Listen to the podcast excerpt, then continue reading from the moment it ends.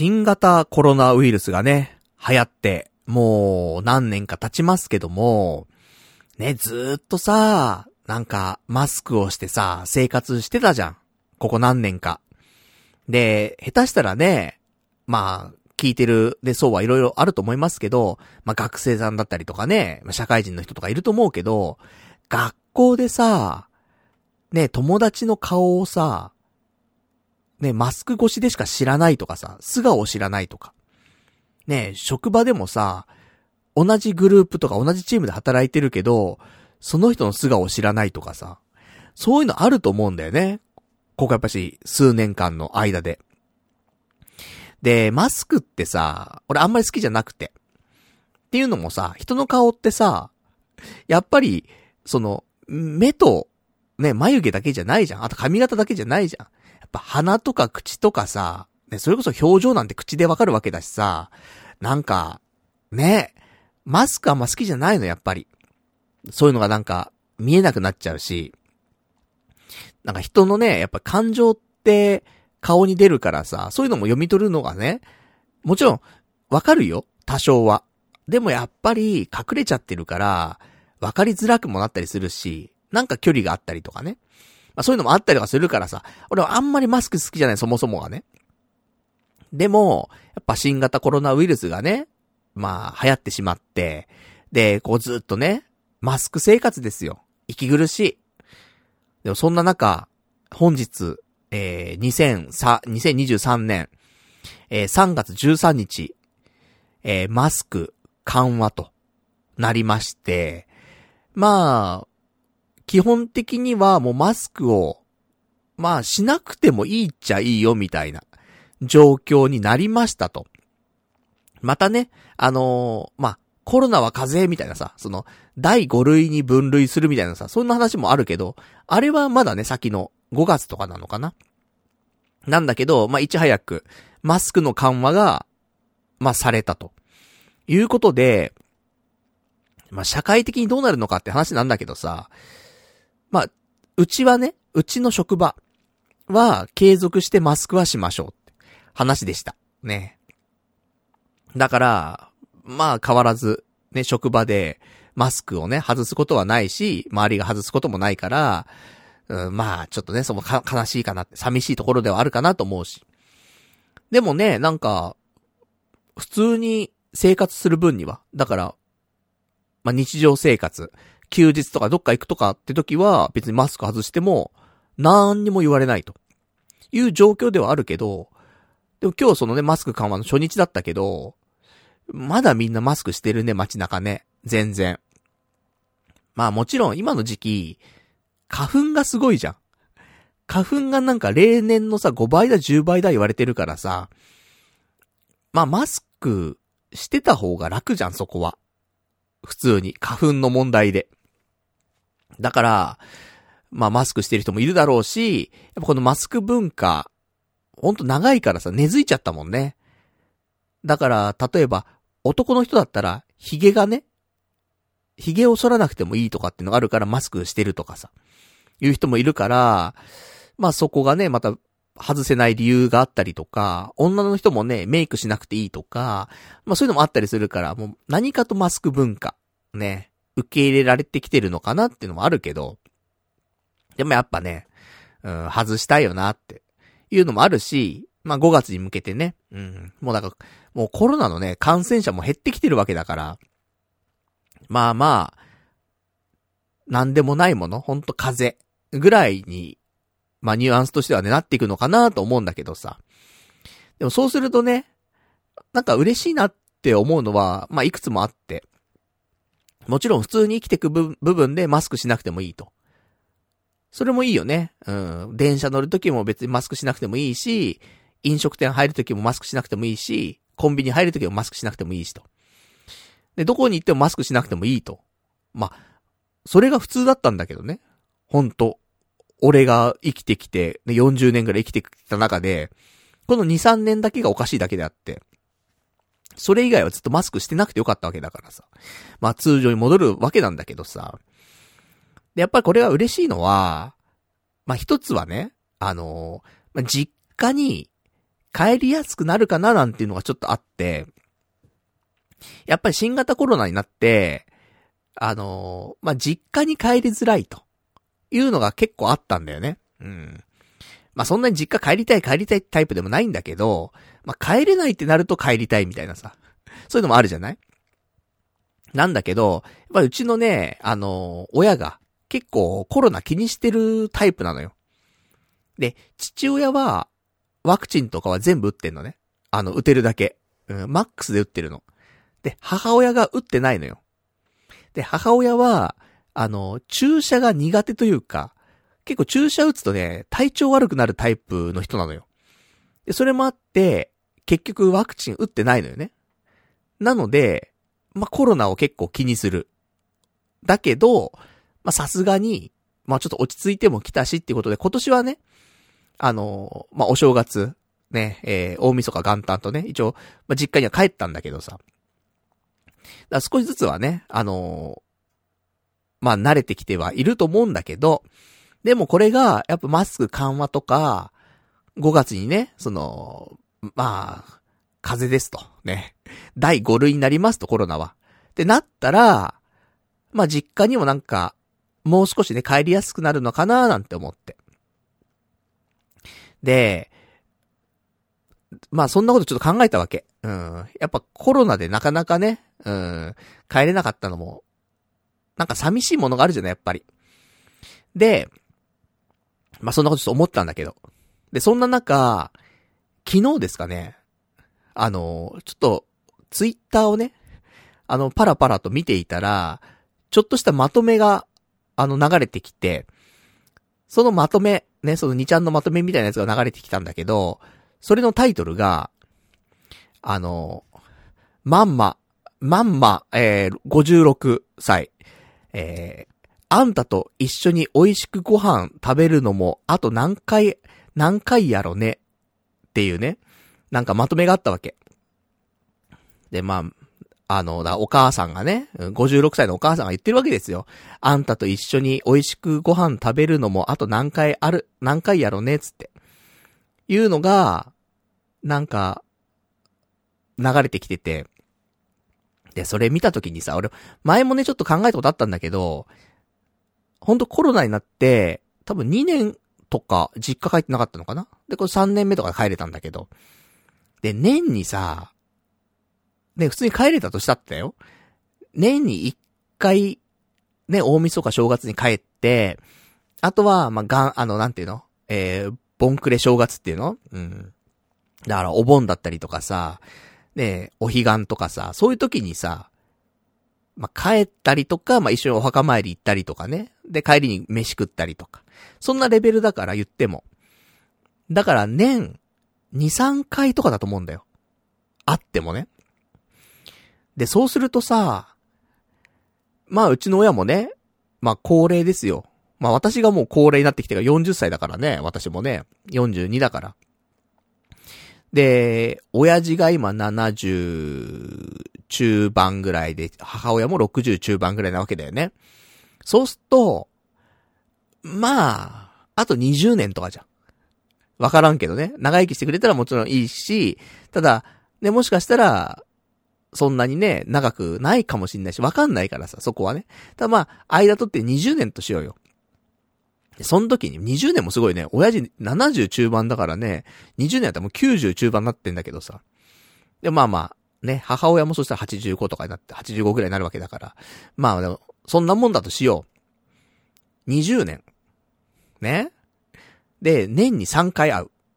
そしたらさ、3、2が6。ね、20年だから。60回しか会えないんだよ。もう、親と。結構頻繁に会ってんなーって思っても、年に3回とかだったら、あと20年の中で、60回しか会えないの、親に。俺。実は。まあみんなもそうだと思うよ。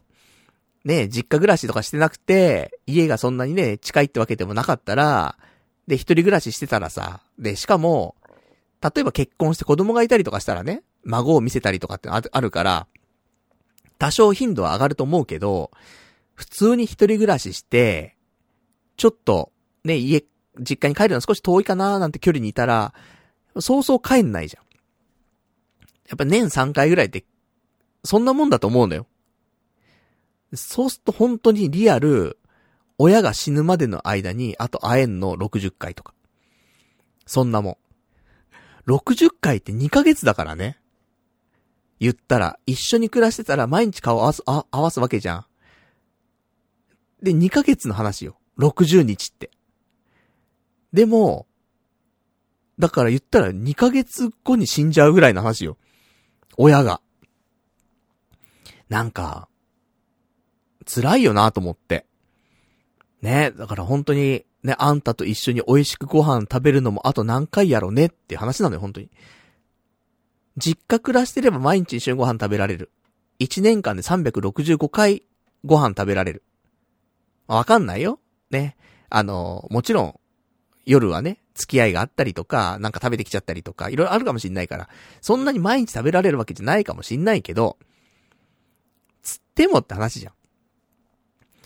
でも、ねえ、60回とか。いいとこ60回とかなのよ。これは良くないぞと。ねえ、思って。なんかちょっと悲しくなっちゃって。俺今日もう仕事しながらずっとそれ考えちゃって。改めて。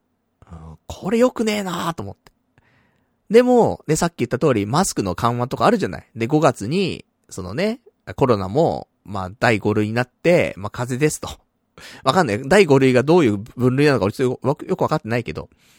まだ、すごい重大に受け止めるべきものじゃないようになるわけじゃない。だから、なんかこれを機に、もうちょっと実家帰ろうと思って。うん、コロナも落ち着いてきて、ねえ。で、やっぱ改めて、年に3回ぐらいしか会えないとしたらね、あと60回ぐらいしか会えないって考えたら、まあ、実家に帰ろうとまでは思わない。じ、その、実家に戻ろうとまでは思わないよ。今の一人暮らしをやめて、実家に帰るってのも、もう20年一人暮らししちゃってるから、俺の生活のサイクルもあるし、で、親も、俺がいない生活サイクルっていうのが出来上がっちゃってるから、20年あればね。そうすると、やっぱり一緒に住むって、結構大変だと思うのよ。お互いにストレスあると思うのよ。だから、実家に戻るってことはないんだけど、まあ、ワンチャン、実家の近くに住むってのはありかなとは思ってるよ。うん。まあ、わかんないけどね、どうするかわかんないけど。まあ、言ってもさ、例えば今の職場が新宿だから、でも俺、昔専門学校って、あの、新大久保にある専門学校行ったのね。実家から。毎日。だから全然行ける距離なんだよね。言っても。しかも新宿だったらさ、もう結構交通の便もいいから、そんな時間かかんないのよ。まあ、1時間15分とか、わからんけどね。うん。そんなもんで行け、片道行けるから、まあ、そんなに遠いってわけじゃないのよ。なので、まあ、親孝行がね、俺は何ができるかっていうと、金銭的なね、親孝行とかできないけど、まあ、顔を出すとかさ、そういうのはできるわけじゃん。別にね。だからさ、なんか、親のね、作った飯を食うっていうのもね、もう俺は親孝行だと思うの、ある意味。ね、その飯代も払わずね、うん。飯代も払わず、ね、実家に帰って飯食わせろつって、で、飯食う。これ結構なんだかんだ親孝行だと思うのよ。ねだから、なんか、家の近くに住んでね、実家の近くに住んで、晩ご飯はできる限り実家で食うとかね。金も払わず、ね。飯代も払わずね。食うと。そういうのも、必要かななんてちょっと思ったりはするんだけどさ。ただ今すぐね、そういうのできるわけじゃないから、じゃあ今すぐは、やっぱ頻度をね、もう少し上げて実家帰ろうかなと思って。だから年3回とかじゃなくて、まあ、月1回ぐらい実家帰ろうかなと思って。まあ理由はいくらでもつけられてさ、その今のね、その、まあ、実家の俺の部屋があるんだけど、で、そこの押し入れとかに、まあ、俺のおもちゃとかすっごいあるわけ。ほんとちっちゃい頃、幼少期の頃から捨ててないおもちゃがいっぱいあるわけ。で、これさすがに、まあ捨てるわけじゃないけど、整理はしたいなっていうのもあって、まあもちろんね、いらないものは捨てるのもあるけど、まあ基本的に買い戻せないから捨てないと思うんだけど、あとこれ売れそうだなとかね。うん、そういうのもいろいろとね、分けていきたいし、とか考えたときに、あの、まあ、一応整理をね、しておいて、まあなんかあった時にね、すぐ運び出せるとか、まとめておきたいなと思って。だそういうのをするっていう名目で行くのも別にいいかなと思ってさ。だから、わざわざ休みの日に行かなくてもね、例えば仕事終わってから、そのままね、あの、実家帰って。まあ、仕事終わんのが俺20時に終わるから、そっから実家から帰る、実家帰ると、21時半とかなっちゃうと思うんだよね。実家着くの。で、2時間ぐらい、まあ、1時間飯食って、1時間なんか片付けして、じゃあ終電で帰るわ、みたいな。で、場合によっては泊まってって、次の日の朝帰るとかわかんないけどね。ってのできると思うから、なんか、ねえ、わざわざ休みの日に1日空けて実家帰りますってしなくても、なんか仕事の帰りに実家寄って飯食って、ちょっと自分の部屋片付けて、じゃあ帰るわ、つって。っていうのでもいいと思うんだよね。顔出すだけでも。それを月に一回すると、なんかいいんじゃないかなと思って。で、そうすると年間12回帰れるじゃん。20年あるじゃん。したらさ、ね、240回会えるじゃん。さっき60回だったじゃん。それ考えたらさ、3倍会えるじゃん。だったらまだ良くない？ねえ、だって、もう親とさ、100回も会えないっていう状況からさ、240回会えるって考えたら全然いいよね。うん、せめて100回じゃん。で、死ぬまでに、あと60回しか会えないはちょっと嫌じゃん、なんか。せめて100超えたいじゃん。って時に、やっぱ週、ね、月1帰れば240回会えるって思ったら、まだなんか許せるところあるじゃないそれもね、一緒に暮らしてたら1年でね、抜かれちゃうやつなんだけど。でも、ね、やっぱ、それぞれ生活はしてるからさ。だからなんかそんなことちょっと考えたな。今日ずっと考えてた仕事中。全然仕事は、はかとんなかったけど、でもね、これも、すべてコロナが悪いわけだからね。うん。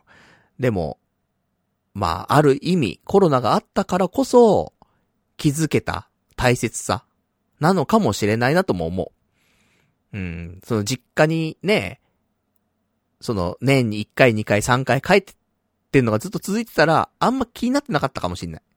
でもコロナになって帰れなくなった年がやっぱあったからこそ、大切にしなくちゃいけないなっっていうのをより感じたのはあると思うんだよね。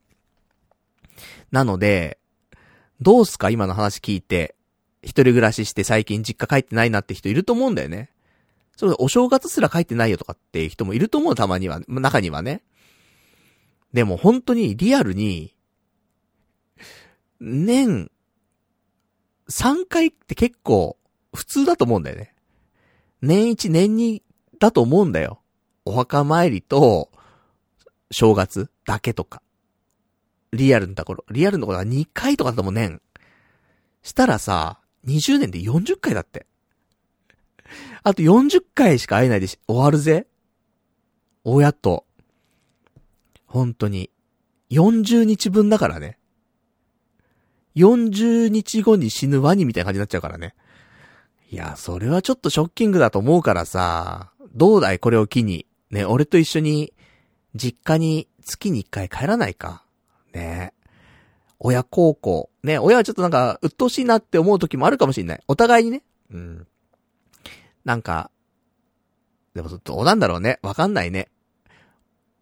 喜んでくれるのか、鬱陶しいなと思、思うのかわかんないけど、でもやっぱさ、うん、なんだかんだ嬉しいじゃないかなとも思うの。親だから。なんだかんだ子供だからね。だから。その長いしてもね、することもないから実家なんてね。なんだかんだ。うん。だから、普通に行って飯食ってなんかね、することやって帰るぐらいのね。うん。そんななんかゆるい、ね。うん、スナック感覚で、ちょっと実家帰ろうと思って。だから、まあ、マスク緩和されたけど、なんだかんだまだね、うん、マスク文化は残るとは思うんですが、まあ5月ぐらいからかね、うん、本当にその第5類に分類された時には、ちょっとね、月1で実家帰ろうかななんて思いました。うん。まあそんなところかな。うん、なんかいろいろ考えちゃった今日ね。仕事手につかないってね、やばいよな。うん、でも、そんぐらいの話よ。仕事手つな、つかなくなるじゃん。ねえだって40日だ、だ40回だ、60回でね、もう親と会えなくなるって考えたら、ね、2ヶ月後に親死ぬと一緒だからね。言ったら。それ手つかなくなるよ。うーん。ねえ、なんかそんなこと考えちゃいましたね。うん。何の話かはわかりませんけども、まあ、年取るとね、うん、やっぱそうやって人のね、そのなんか、別れとか、そういうのにも結構敏感になってきますから。まあ、しょうがないんでしょってことで、ね、ちょっとノスタルジックな気持ちになりつつもね、うん、今日も、まあ、2時間ぐらいお話ししていきたいと思いますからね。よかったら、まあ、最後までね、聞いていただけたらと思います。それでは今日もやっていきたいと思います。パルナイトの、童貞ネット、アットネトラジー。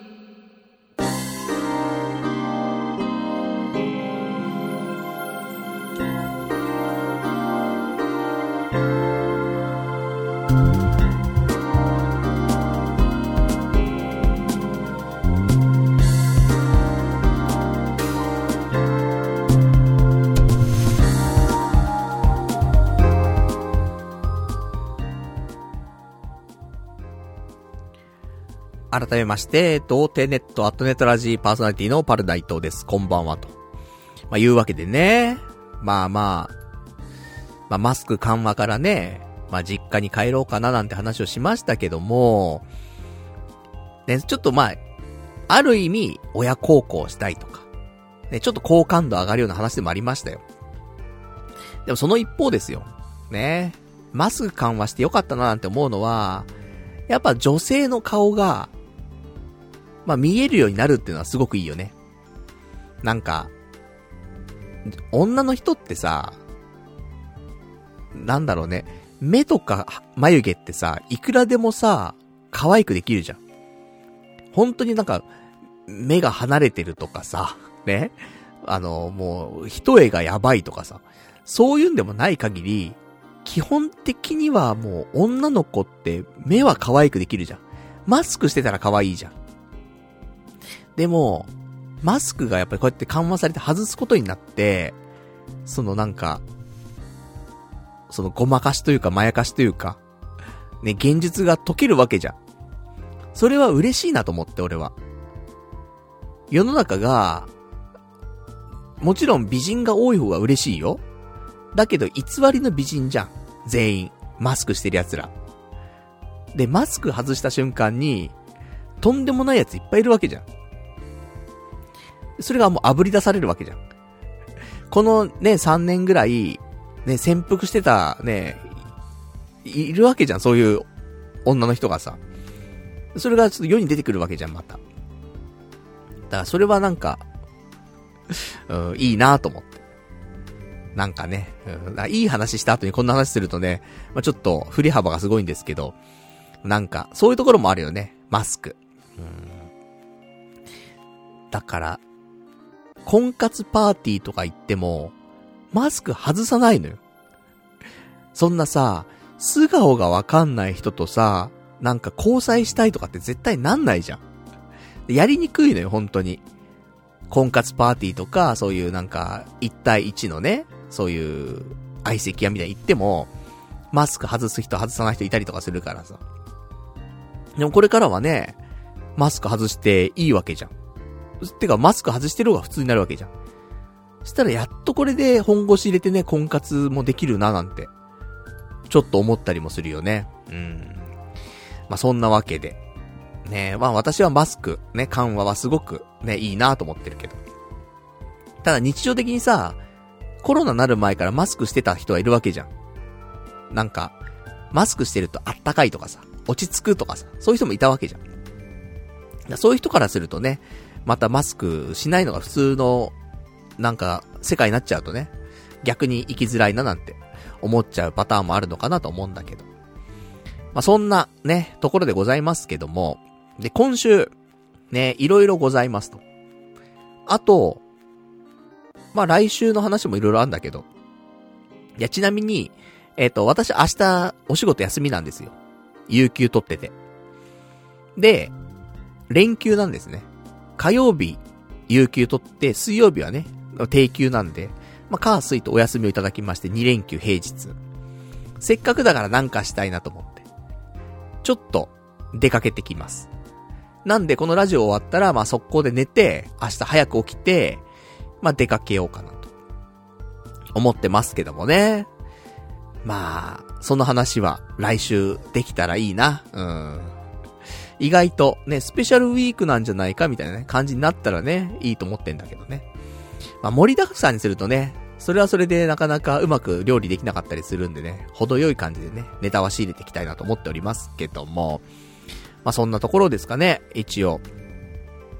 で、今週はですね、まあ何があったかっていうと、まあなんか細かい話もいろいろありますけども、まあ例えば仕事。ね。仕事の話ですと、あの、まあ私契約社員でね、今働いてまして。で、この間、面談がありまして。で、えー、まあ、めでたく、契約社員の契約を、ね、更新することが決まりました。えー、6ヶ月、ね、更新でございます。なんで、まあ、4月から、まあ、カウントするとすると、まあ、10月までかなうん。は、一応今の仕事は続けられると。まあ、途中でね、うん。あんた無能ねつってね、もうやめてちょうだいな、言われない限りは、まあ、基本的には、ね、あと半年は、えー、生きていられると。いうことでございますんで、まあ、この間にね、私もちょっと身の振り方を考えないといけないと。ま、さすがにな、うん。その年末になってるわけじゃん、10月。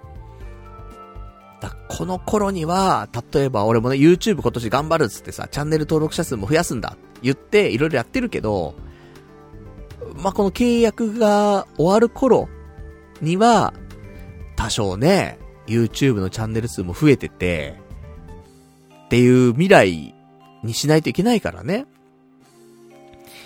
まあ、ちょっとそこまで頑張んなくちゃなと思って。で、それによってはね、仕事辞めて YouTube 一本でやるとか。そんな未来待ってんのかな？ないと思うけどな。うん。とかね。まあでもその兆しがあればね、まだなんか色々と方向性は変わると思うけど。ねどうなるんですかね？半年後。頑張っていきたいなと思ってますけどもね。うん。で、まあそんなところだったりとか、で、あと、あの、時給が上がった。ね。あの、契約社員と言いつつ、まあ言いつつっていうか、あの、時給で働いてるんですけど、私ね。うん。あの、時給が30円上がりました。でも時給30円ってしょっぱくねって、ね、思うんだけど、いや、もちろんね、しょっぱいと思う、時給30円って。でも、1日8時間働いたらさ、ね、8、3、20して240円なのね、1日。で、まあ、1ヶ月だいたい20日から22日ぐらい働くじゃない。そうすると、まあ、かける20とかするとさ、ねえ、えー、8、3、24かける20だから、まあ、4800円とか、ね、なるわけ。かける20で。まあ、21で、えー、5000と40円とか、なるわけだから。まあ、約5000円だよね。月5000円増えるのよ。時給30円って。で、5000円だったら、ね、年12回あるわけだから、月がね。そうすると、年間6万円増えんだよね。時給プラス30円、結構、美味しいよね。うん。バカにできないよね、このプラス30円ね。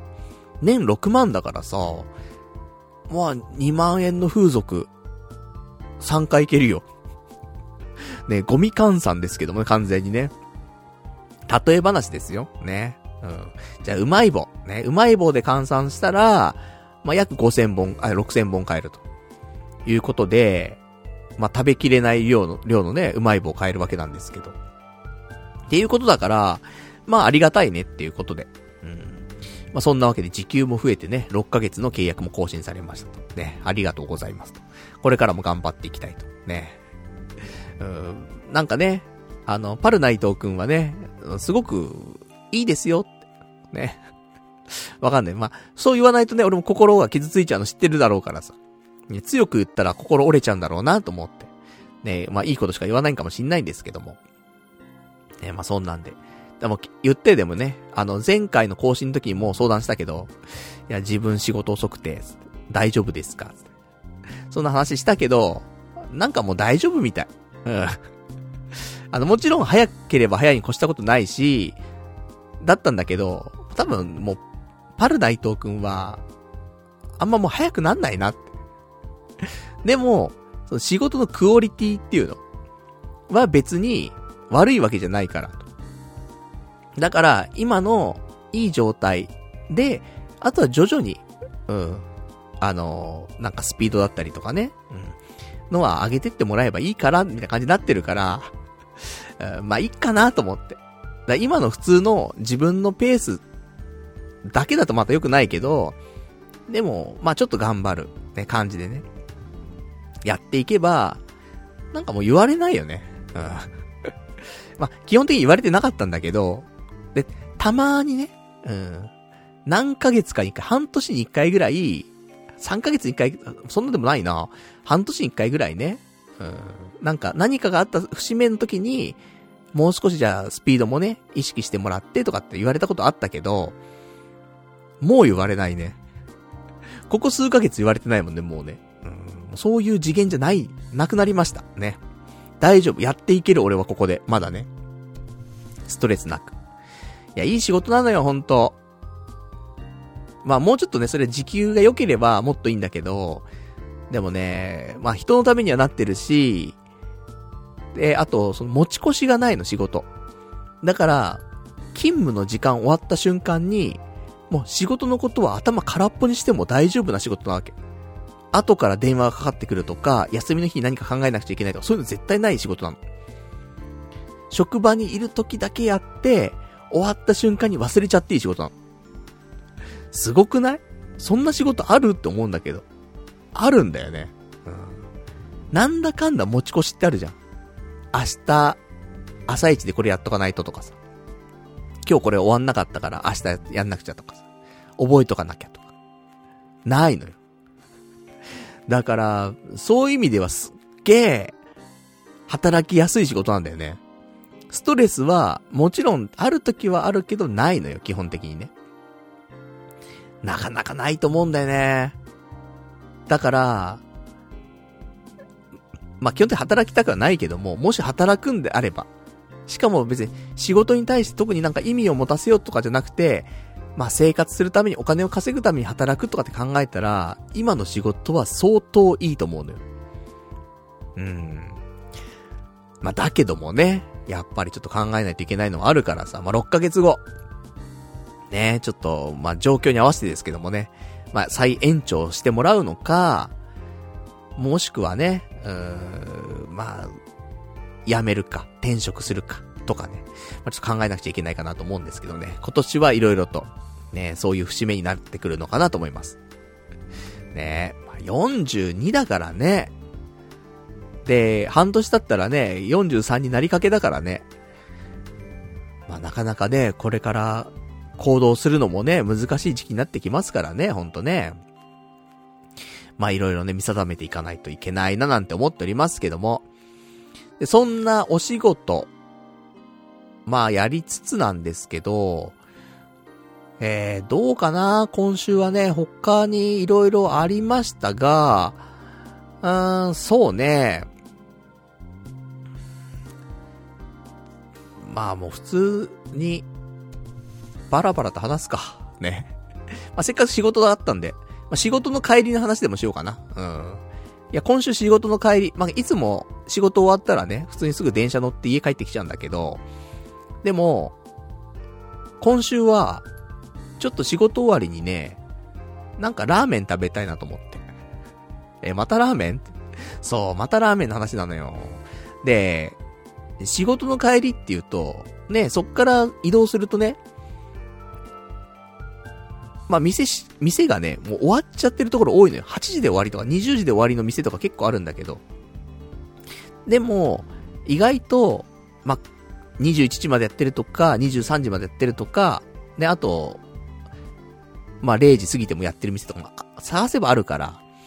で、そんな中で、あの、まかなり人気のね、お店で遅くまでやってる店があって。っていうのが、あの、金町っていうね、ところにある、三浦屋っていう家系ラーメンの店があるんだけど、で、これは、家系ラーメンのね、あのまあ、すごい今、勢いがある、武蔵屋っていうね、まあ、お店があるんだけど、すごい店舗はいっぱいあるんだけど、武蔵屋って。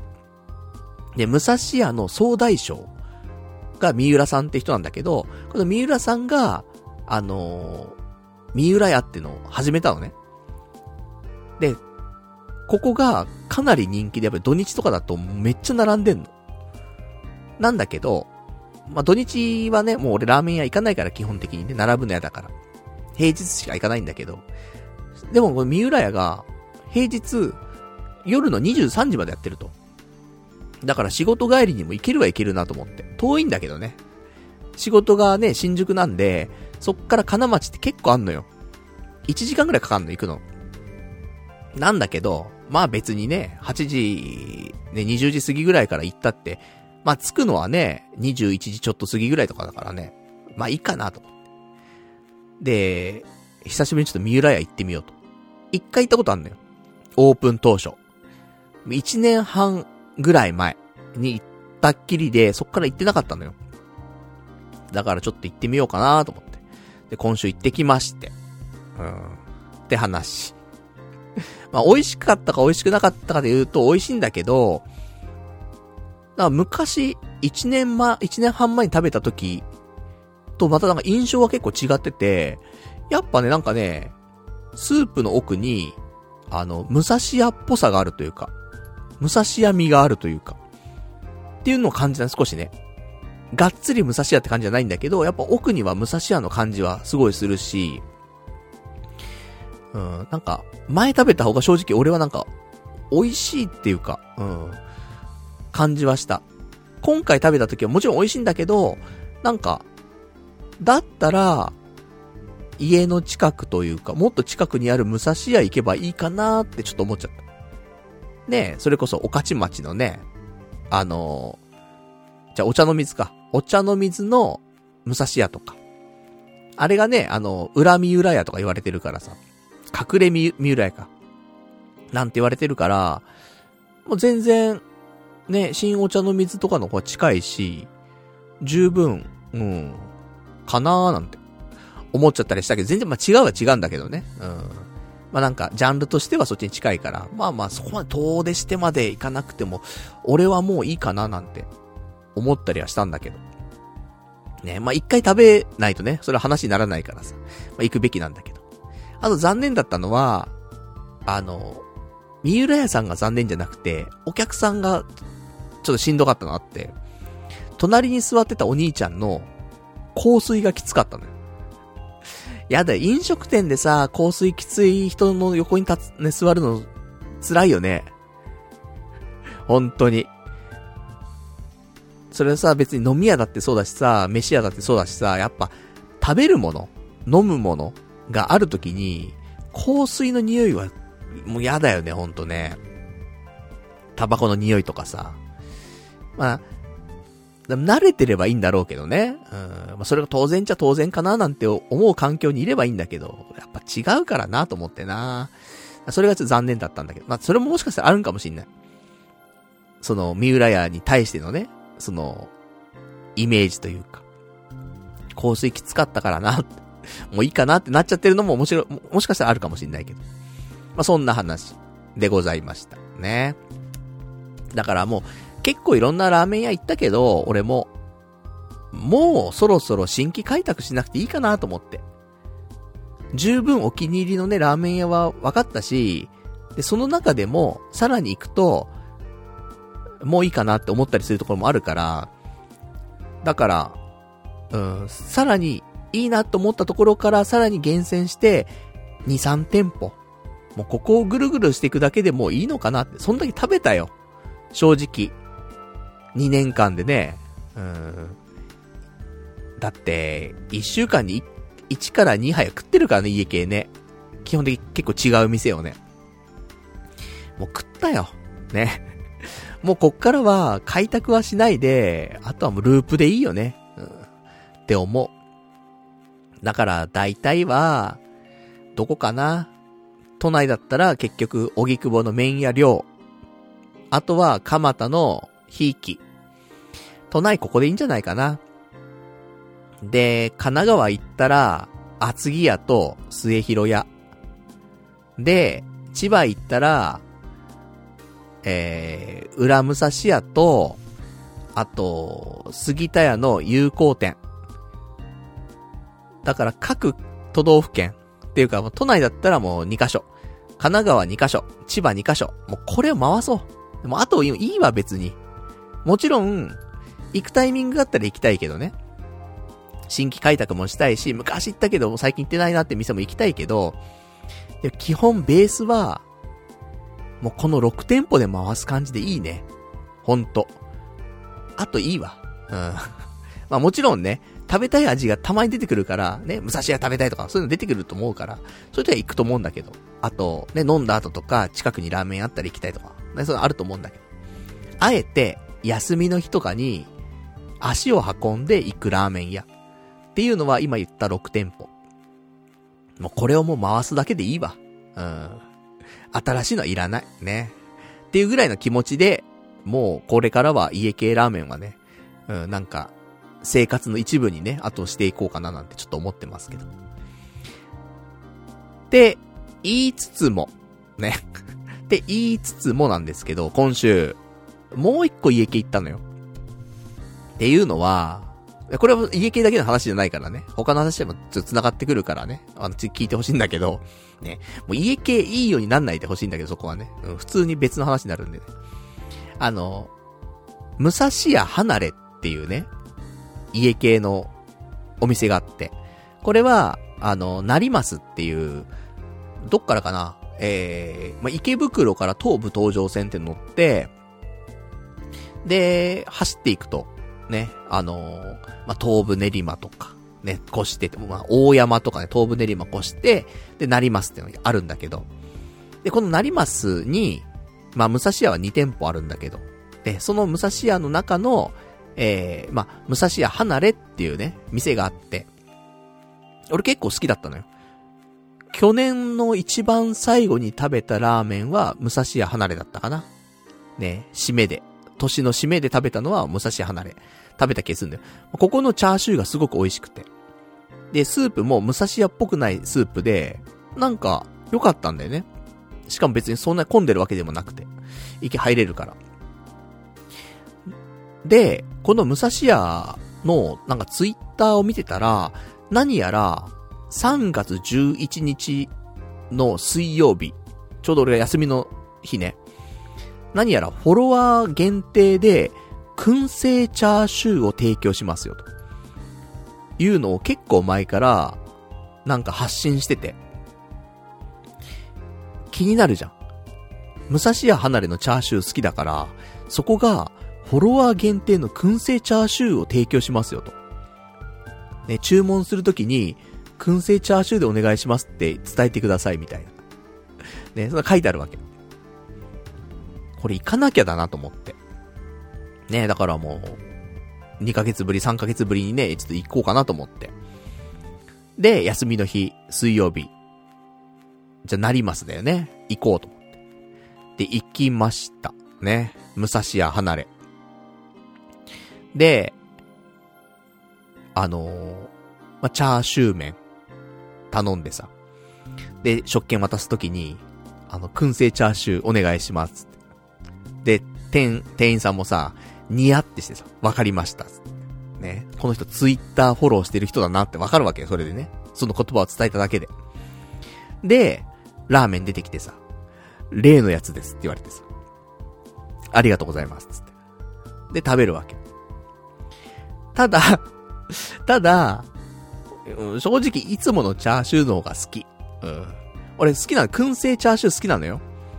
あの、スモークかかったチャーシューすごい好きでさ。なんだけど、うん、いつもの武蔵屋離れのチャーシューの方が、好きかな。うん。うまいね、すごく。いつものチャーシューって、すごくジューシーで、なんかもうしっとりしてて、もう汗かいてるわけ、肉が。で、柔らかくて分厚いの。もうすごいのよ。もう結構クオリティ高いのよ。で、それこそさっき言った、えー、三浦屋。そこのチャーシューもそんな感じなのね。柔らかいのに肉厚でジューシーでみたいな。うん。で、燻製されててみたいな。まあ、そんな感じなんだけど、今回ちょっと違ったなと思って。うん。あと、この武蔵屋離れて結構好きだったんだけど、今改めて食べると、なんか、ちょっと、違う、違うっつったらまだあれなんだけど、なんか今の俺の好みではなくなったなと思って、こう3ヶ月ぐらいでは何があったかちょっとわかんないんだけど、なんか、うん、ちょっとそこまでヒットしなくなっちゃったなと思って。なんていうちょっと悲しみがあってね。うん。結構通ったんだ、通ったっつってもあれなんだけど、3回ぐらいもう行ってたんだけど、年末ぐらいからね、ちょこちょこ行って。なんだけど、なんか、もうわざわざ、なります、行って、うん、だ近くにね、行ったら、寄りたいなと思うけど、わざわざ、離れに行くためになります行くってのは、もしかしたら今後ないかなーなんて、食べながら、ね、ちょっと思ったんだけど、ね。悲しいね、なんかね。うん、味覚も、やっぱ、変わるからね。うん、味のトレンドというかさ。っていうのもあるから、まあ、そんな話なんだけどさ。まあ、もしよかったらね、家、家がね、近い方はね、武蔵屋離れ行っていただきたいなと思うんだけど。まあ、普通に、あの金額でこのレベルはなかなかね、食べられないと思うんで。で、武蔵屋っぽくもないからね。武蔵屋っぽいの苦手なんだよなって人は一回離れ行ってほしいなってのあるんだけど。まあ、そんなところでさ。まあ、そんなね、武蔵屋離れ行って、食べて、ね。ま、ちょっと悲しいね、ちょっと結果で終わりましたけどもね。まあまあ美味しくいただきまして。で、どうしようかなと思って。で、あのー、武蔵屋、ね、離れには行ったけども、それで終わっちゃうのもったいないじゃん。せっかくの休日、わざわざになりますまで来たし。で、どうしよっかなーと思って。で、あの、まあ、駅前までちょっと行ったわけ。ね、ちょっと離れてるからさ、そっから歩いてって駅前まで行ったわけ。どうしようかななんて考えながら。したらさ、駅前に、なんかあの、立ち食い蕎麦屋さんがあって、ね、もう、ラーメン食ったばっかなんだけどね。なんで目に入ったかわかんないんだけど、あって、なんか佇まいが、まあまあ、どこにでもあるような、まあ、チェーン店ではないんだけども、立ち食い蕎麦屋さんってあるじゃん。があって、で、なんだろうね、何の気なしに見たんだよね。したら、メニューの一つに、あの、焼肉ライスってあったの。ね、普通看板というかさ、そういう、なんか大きくね、焼肉ライスっていうのが写真とかあって、ドドンってあって。あれ、焼肉ライスと思って。で、なんかこの、蕎麦と、ね、蕎麦提供しながら焼肉ライスとかって出してる店って、俺一個知ってんのよ。で、これ何かっていうと、俺昔、西川口に住んでたことがあるんだけど、埼玉県のね。で、西川口の駅前に、俺ちょこちょこ寄ってた立ち食い蕎麦屋さんがあって、そこで焼肉ライスってのがあって、当時は多分、それ丼なの。丼の上に焼肉が乗ってんの。焼肉っつっても、多分豚の、結構でかい豚。その豚の生姜焼きの分厚いやつがあるじゃない。あれみたいな感じの豚が3枚ぐらい乗ってる、3枚ちょっとぐらい乗ってるやつで、まあ、豚バラかな？豚バラですわかんないけど、まあ、うむ、うめえのよ。その味噌だれっぽい感じので焼いててさ。うまくて。ちょこちょこ行ってたのよ、それ。仕事の帰りとかね。うん、行って、で、焼肉ライスつって食べたの。で、まあ俺引っ越ししちゃってね。で、西川口でその焼肉ライスって食べることなかったんだけど、なんか、ふとね、食べたいなって思ったことがあって、で、調べたら、もう西川口のその焼肉ライスを提供していたお店は、なんかもう閉店しちゃってるらしいのよ。だからもう、あ、この焼肉ライスすごい好きで、もう青春がつも、詰まってあるわ、詰ま、詰まったわけ、ある意味ね。俺も、ちゃんと仕事をさ、まあ、正社員としてね、働いたのも初めての仕事だったりとか、昔の、通信販売とかのね、ネット通販の会社の頃なんだけど。とか、あとやっぱりあの、彼女がね、いた時期だったりとか、するから20代のね、中盤ぐらいでさ。な、本当に一番なんか、まあ、輝いてたっつったらあれだけど、講師ともにね、まあ、頑張ってた時期だったからさ、その頃に食べてた思い出の味なわけ、焼肉ライスって。でも食べられないんだ。思ってたんだけど、この成増の駅前の、その、焼き、普通の立ち食い蕎麦屋に、焼肉ライスがあるわけよ。で、お店の名前が、立ち食いどころ丼亭って名前なんだけど、でもなんか、雰囲気が、すごいその西川口にあった立ち食い蕎麦屋とそっくりなのよ。でね、お蕎麦屋さんで焼肉ライスあるからさ。も、もしかしてと思って、で、丼亭スペース西川口で調べたわけ。そしたら、そうだったのよ。西川口で俺がその行ってたお店は丼亭だったんだよね。なので、なんか、もともと、多分成増発祥なのかもしんない。そっから広がって、で、西川口にも店ができてたっぽいんだよね。そんなわけで、その、だから、言ったら原点だよね。に出会ってさ、そんなことはね、なかなかないよなと思って。ね、思い出の味また食えるんかと思って。めっちゃうまいのよ。ね、ハードル上げるわけじゃないけど、まあ、素朴だよ、もちろんね。肉焼いただけだからさ、それ乗ってるだけだからさ、素朴なんだけど、思い出補正もあるんだろうな。めちゃくちゃうまかったよな、と思って。結構ね、俺もね、あの頃よく食ってたからさ。だからね。しかも、ワンコインで食べられたのもね、でかかったんだよね。腹いっぱい食えるし、ね、肉でがっつりだし、早いし安いしうまいんだよ。うん、最高だったんだよなと思って。やっぱね、普通のね、やっぱり、醤油とかで焼いてるわけじゃないのよ。ね、味噌だれっぽいので焼いてんのがまたうまいんだよね。っていうのもあってさ。まあ、とはいえですよ。ね、発見してすげえ喜んでんだけど俺も。あの、ラーメン食ったばっかなんだよ俺。で、ラーメン食って10分ぐらいだまだ。あのチャーシュー麺中盛り食ってんだよね。肉超多くて、さらに麺も多いわけ。お腹いっぱいなわけよ。さすがに、思い出の味食いたいけど、ね、なりますも、もう来ることはないから、もう今日食べないと食べられないと思うけど、でも焼肉ライスは入んないぞと。ね、結構丼飯で来るからね。ちょっとさすがに食えんなと思って。だから、ちょっと時間空けたいなと思って。で、何かないかなと。ね、ちょっと周辺。ね、1時間なり2時間なり3時間なりね。なんか、で、やる、やることないかなと思って。で、ちょっとふと思ったんだけど、成増の隣って、下赤塚っていう駅なのね。で、俺昔、この沿線上の東部練馬ってとこ住んでたの。一番最初住んだのが一人暮らし。東部練馬で、次が西川口住んだのね。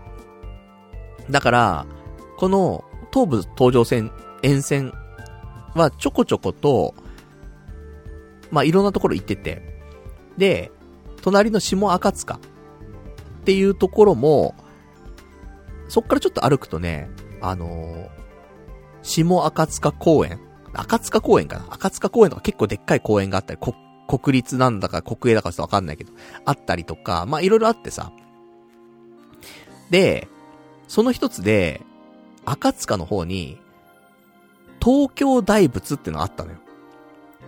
で、確か、なんか、やっぱなんか赤塚とかだから、なりますからも歩ける距離なんじゃないかなーなんて思って。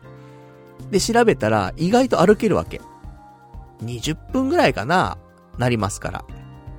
で、東京大仏って、結構大きい大仏があるのよ。で、ちょっとそこ行ってみようかなと思って、で、20分歩いて帰ってきたら40分くらい歩くわけじゃん。ったらお腹もすくかななんて思ってさ。で、東京大仏、なんで俺知ってたかっていうと、その昔ね、その、俺が東部練馬住んでた頃、西川口住んでた頃っていうのは、あの彼女がね、いたのね、俺にもね。うん。そういう時期だったから、で、彼女と、彼女がいたらさ、やっぱ週に1回ぐらいデートするわけじゃん。ね、会ってさ。で、家にいるだけじゃないからさ、やっぱり。で、どっか出かけたりとかもあるわけなんだけど。でも別に遠出するとかってなかなかないんだけど、やっぱり、ね、まあ、俺ん家から歩いて行けるところとか、ね。そういうのも結構行ったりするわけだよね。なので、その流れで、東京大仏ってね、昔のデートじゃないけど、まあ、デートかな？うん。で、行ったことがあったわけ。だからちょっと思い出だなーなんて思いながらさ、ね、でもなりますとかもね、俺も来ることもね、当分ないかなと、ね、思って。じゃあその思い出の東京大仏。ね、なんかそんな覚えてないけど、ね、一回しか行ってないからさ、デートでもさ。ちょっともう一回行ってみようと。行ったわけ。で、テクテクテクテク歩いて、20分歩いて、で、着いたわけ。あ、こんなところだったっけ？なんて思ってさ。で、あのー、ぐるっとなんか回って正門の方行ったらさ、なんか閉まってんのよ。あのー、終わんのが早いの。15時とか、16時とか、16時かな？で終わっちゃってて、閉門してんのよ。俺がそこ着いたのって17時ぐらいだったからさ。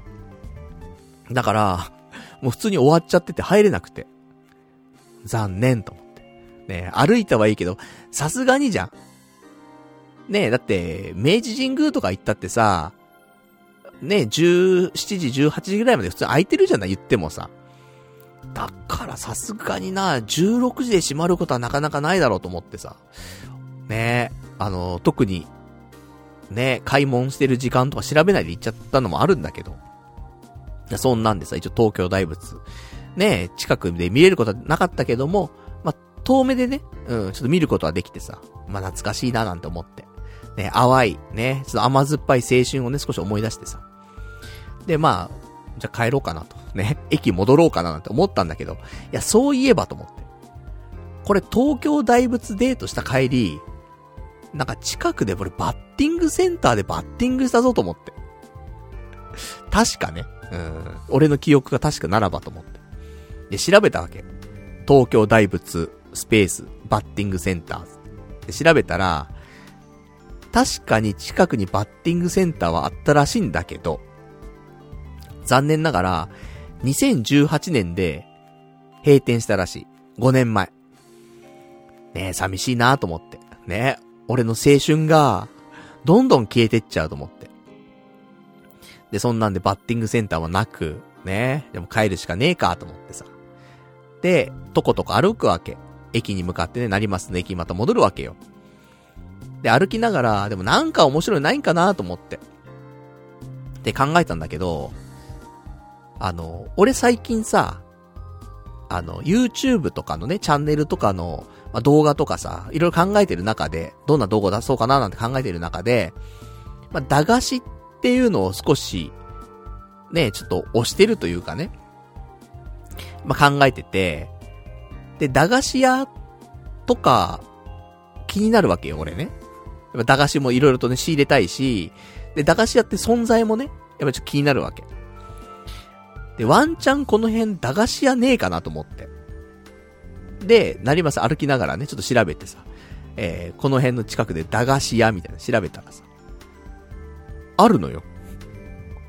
ね、なかなかないよね、でもね、駄菓子屋ね、都内にね、と思ったんだけど、普通に東京大仏から成増に帰る道の間ぐらいに駄菓子屋があるのよ。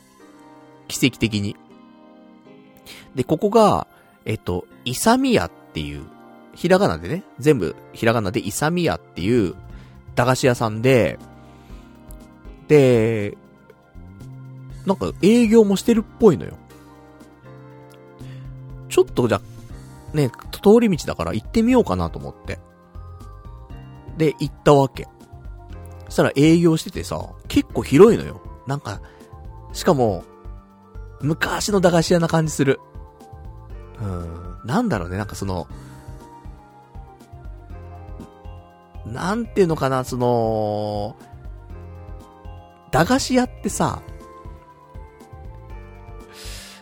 なんだろ、路、路面店っていうか、なん、な、屋台っていうかさ、なんつうんかな、その、床とかもさ、道路と、なんか繋がってるというか、なん、なんつうのかな。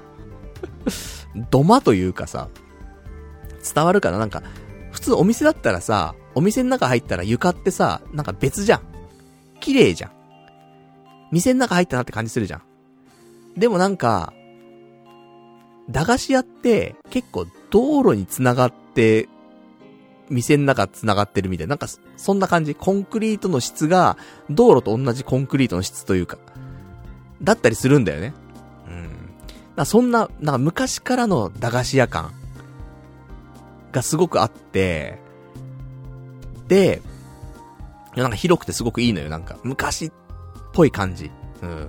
だから結構俺が行ったことある駄菓子屋の中でも、トップクラスで、でかい感じはしたね、なんかね。で、中に、あの、まあ、駄菓子ももちろん売ってるんだけど、あの、メダルゲーム、10円ゲームみたいなのもちょっとあって、何台ぐらいかな？すっげえ古いな、昭和っぽいやつは2台ぐらいあるのと、普通のメダルゲーム。なんか、忍者が、手裏剣投げて、で、なんか当たり外れみたいな。なんかそんなゲームあったし、昔。10円でできるやつ。とか、メダルでできるやつね。なんかそのゲームがあったりとか、古いのが結構あんのよ。で、そんなのをさ、横目にしながらね。で、店内見たりとかしたんだけど、で、子供とかもね、いるんだよね。なんか、走ってる子供がさ、ね、走って、もう、駄菓子屋に向かって走ってって、中に入ってって、で、なんかお兄ちゃんと弟なのかな？が入ってきて、で、本当に小銭を握りしめて、駄菓子買ってんのよ。だまだこの光景ってあるんだってちょっと思って。そのさ、なんか、ね、今だったらね、普通に、その、お会計とかはさ、基本的に100円単位、1000円単位で買ったりするわけじゃない。だけど、やっぱ子供は、ね、小銭しか持ってないわけじゃん。それはね、そのお小遣いとかでやりくりしてるわけだから。だから、駄菓子買うじゃん。その時に、ね、これ、ね、24円だよとか、言われるわけ。ね。じゃあ24円みたいな。で、お金払ったりとかしてるわけ。なんか、だ駄菓子屋って、やっぱなくちゃダメだよなってすごい思った。その時に。うん、子供の教育っつったらまたあれだけど、子供の、その、幼少期を生きる中で、駄菓子屋的なお店っていうのは、やっぱ必要だよなと思って。うん、なんかすごく、いい、うん、いい空間にいられたなと思って。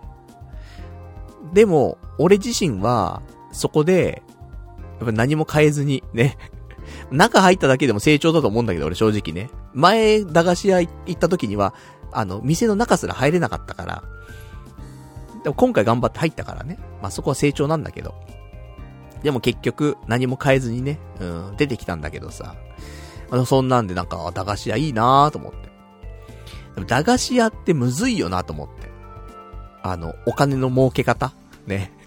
いや、そのさ、俺もね、いつかは、いつかはっていうかね、やっぱり何かやりたいなって思ったりはするんだけど、で、その中の一つでさ、あの、カレーとね、コーヒーのお店やってみたいなとかね。うん。で、そこで、なんか、こういう、配信だったりとかね、収録とかはできるスペースがあったりとか、なんかそんなのがね、できたらいいなって。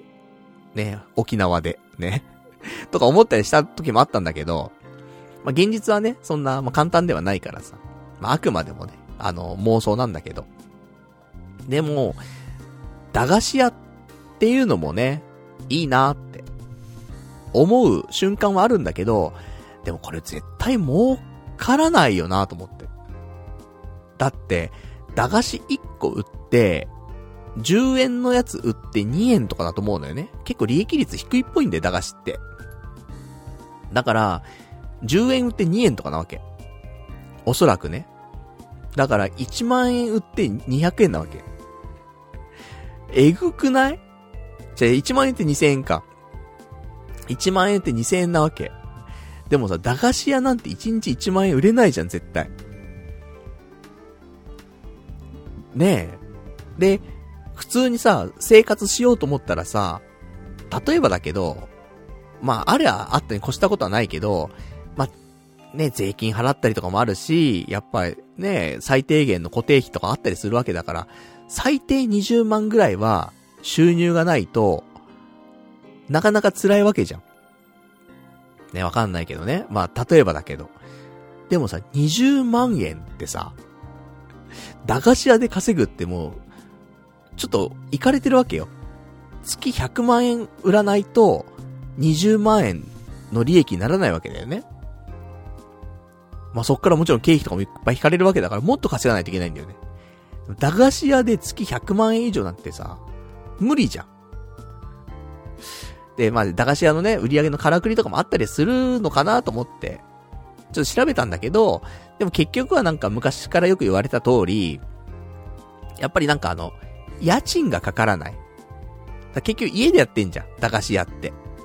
別の店舗持ってやってんじゃなくて、基本的には、駄菓子屋の奥が家だったりとか、2階が家だったりとかして、あの、持ち家で、もう、テナント料かかんないよ、家賃かかんないよって状態で、おじいちゃんおばあちゃんが、年金生活しながら、駄菓子売ってますよ、みたいな。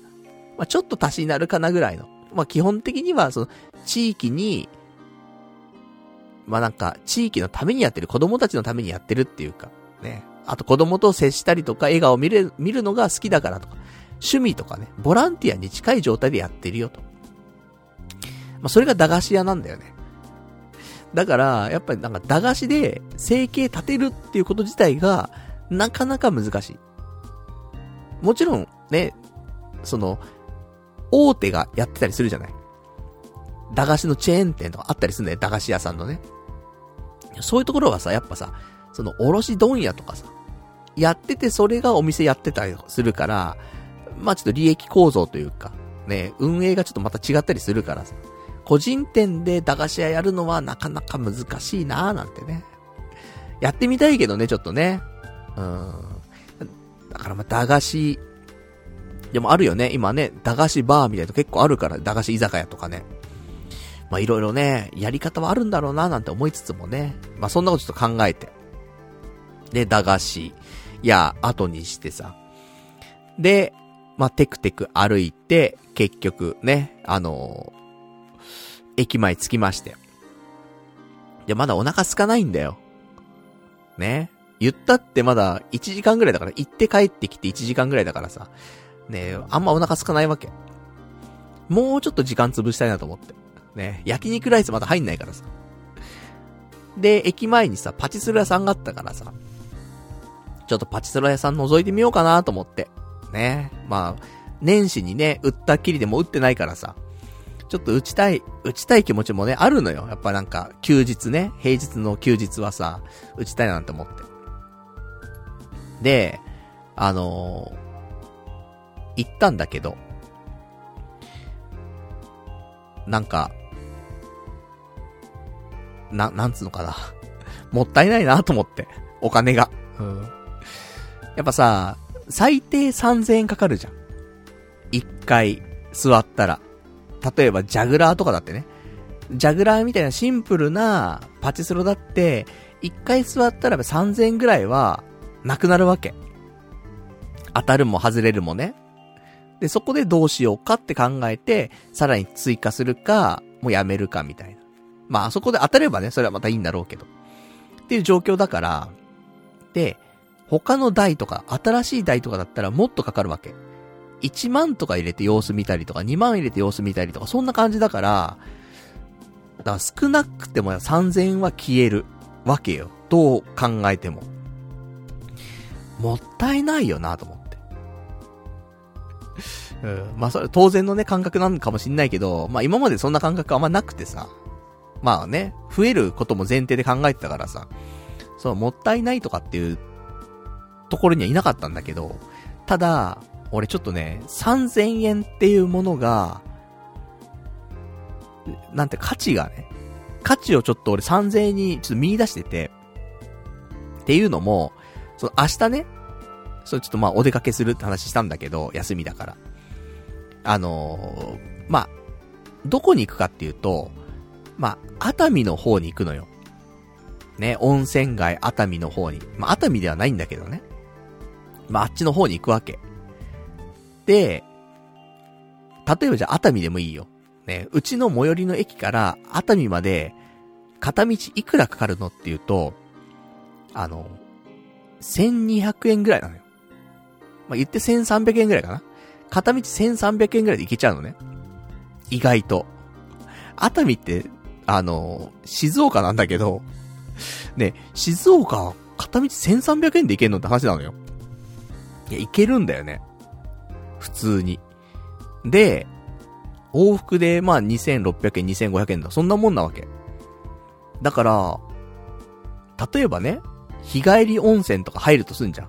安いところ探せばさ、1回500円とかさ、1000円とかでさ、入れたりするわけだよね。それ考えると、まあ、例えば日帰り、ね、温泉街熱海に日帰りで行ったとして、3000円で行って、温泉入って帰ってくるってことが可能っちゃ可能なわけ。理論的にはね。それが3000なのよ。神奈川をね、東京から神奈川越して、静岡行って、温泉入って帰ってくる。3000でできるわけ。パチスロー、座って10分、3000円消えるの。まあ、当たる可能性もあるけどね。もったいないよなと思って。3000円あったら、何でもできるじゃん。まあもちろんね、まあラーメンとかだっていいよ。ね。旅行とかじゃなくたってさ、美味しいラーメン。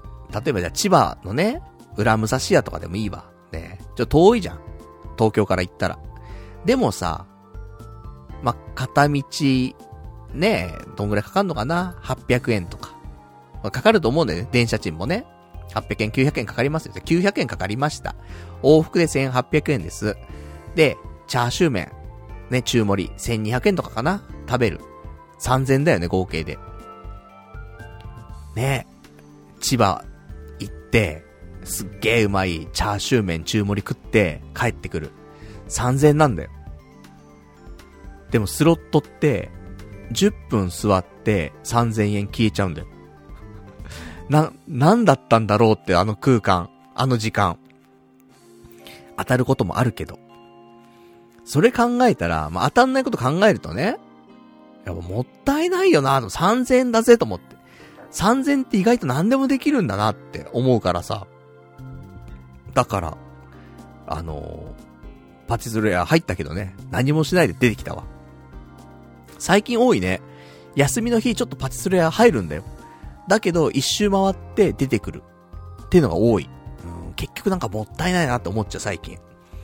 少しね、お金の感じ方変わったんかもしれないですけども。具体的に3000円って何ができるんだろうの、一番いい3000の使い方っていうのを知ったのかもしれないね。うん。今までだったらさ、3000って、まあもちろん3000でかいけど、3000で別に何ができるわけでもないし、みたいな。あったけど、まさかね、熱海行って温泉入って帰ってこれる金額が3000だとは思わないじゃん、やっぱり。そう考えると、でももったいなさがすごい先行したねと思ってで、結局パチスロ行ったけど、まあ打たず出てきて。でもなんだかんだ、まあ、ね、時間も結構経ったし、どうしようかなと、ね、その焼肉ライス食うか食わないかの話なんだけど、でもやっぱ食えないのよ。食おうと思ったら食えんだけど、まあお腹いっぱいだからさ、今食っても美味しく感じないし、と思って。そしたら、ここ、焼肉弁当ってのやってて、持ち帰りできんのよ。だから、ね、今すぐ食べるのはちょっときついけど、まあ、家帰るまでにね、やっぱり1時間くらいかかるし、で、そっからね、なんだかんだしてればさ、1時間2時間経つじゃない。だから、そしたらお腹すくだろうなと思って。で、あの、お店入ってさ、じゃあ、あの、焼肉弁当をね、くださいっつって。で、お願いしてさ。で、待ってたわけ。ね多分ね、その焼肉ライスがね、弁当になってるタイプだと思うんだけど、と思って。で、それ頼んでさ、待ってたわけ。したらさ、ね、次々お客さん入ってくんだけど、女子高生とか入ってくんのよ。そのお店。立ち食い蕎麦屋なのに。なかなか入んないじゃん。女子高生立ち食い蕎麦屋に。でも入ってきて、で、その子も、お弁当頼むのよ。焼肉弁当な頼んでんの。なんか嬉しいよね。うん。その若い子とかも、若い女の子とかも、食べちゃう。焼肉弁当。ないよね、なかなかね。うん。なんか嬉しいなと思って。ねえ。で、そんなんで。一応焼肉弁当550円ね。昔は500円だった気する。でもそれって、本当に、15年ぐらい前の話だから、それはね、物価も上がりますから、それで50円しか上がってないってのはすごいけどね。で、550円と。で、ちょっと待ったらね、お弁当出てきてさ。ね、で、まあ持ち帰ったわけなんだけど。あの、お弁当の蓋が、そんななんか、密封されるタイプのあんま蓋じゃなくて、うん、ポリエチレンみたいにできてるような、なんか、結構、簡易的なお弁当なのよ。蓋がカポってなんか、被さってるだけみたいな。で、そこに、あの、輪ゴムで止めてるみたいなさ、感じだからさ、結構匂いがね、あのー、漏れてくんのよ。焼肉の。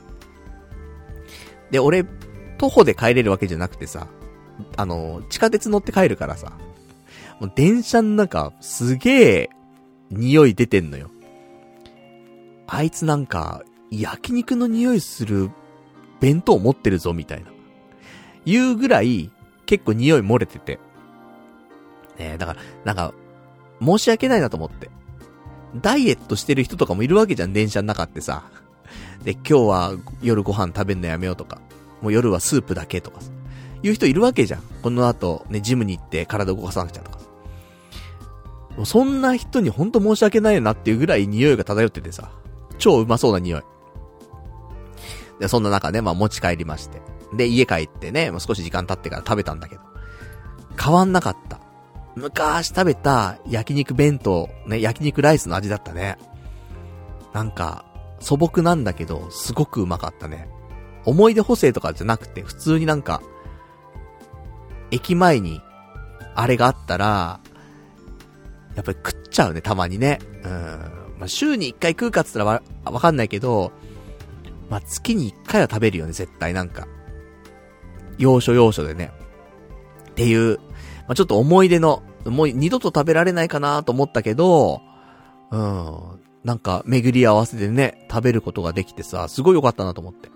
で、一応なんか、成増の駅前にこのドンテってあるんだけど、あとなんか、隣の下赤塚の駅前にも何やらこの立ち食いどころドンテはあるらしい。ね、ちょっとわかりませんけども。行ってないんでね。なんか、そういう情報がありました。まあ、そんなわけで、もし、ね、まあ、西川口住んでたって人いないと思うし、あ、でもわかんないよね。西川口って、今はどうだかわかんないけど、昔はすごい風俗街だったのよ。で、ある時を境に一回風俗が滅んだのよ。摘発されまくって風俗滅んだの一回、西川口って。で、今はどうなってるかわかんないんだけどね。だから、あのー、そういう目的で西川口行ったことある人ってかなり多いと思うのよ。あの、そういう時代をね、生きてきた人間は。だからその人たちはもしかしたらワンチャン、俺焼肉ライス食ったことあるぞみたいな、言う人いるかもしんない。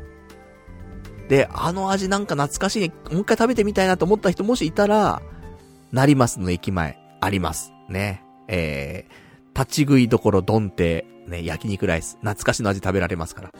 もう50年ぐらいやってるらしいよ。ね。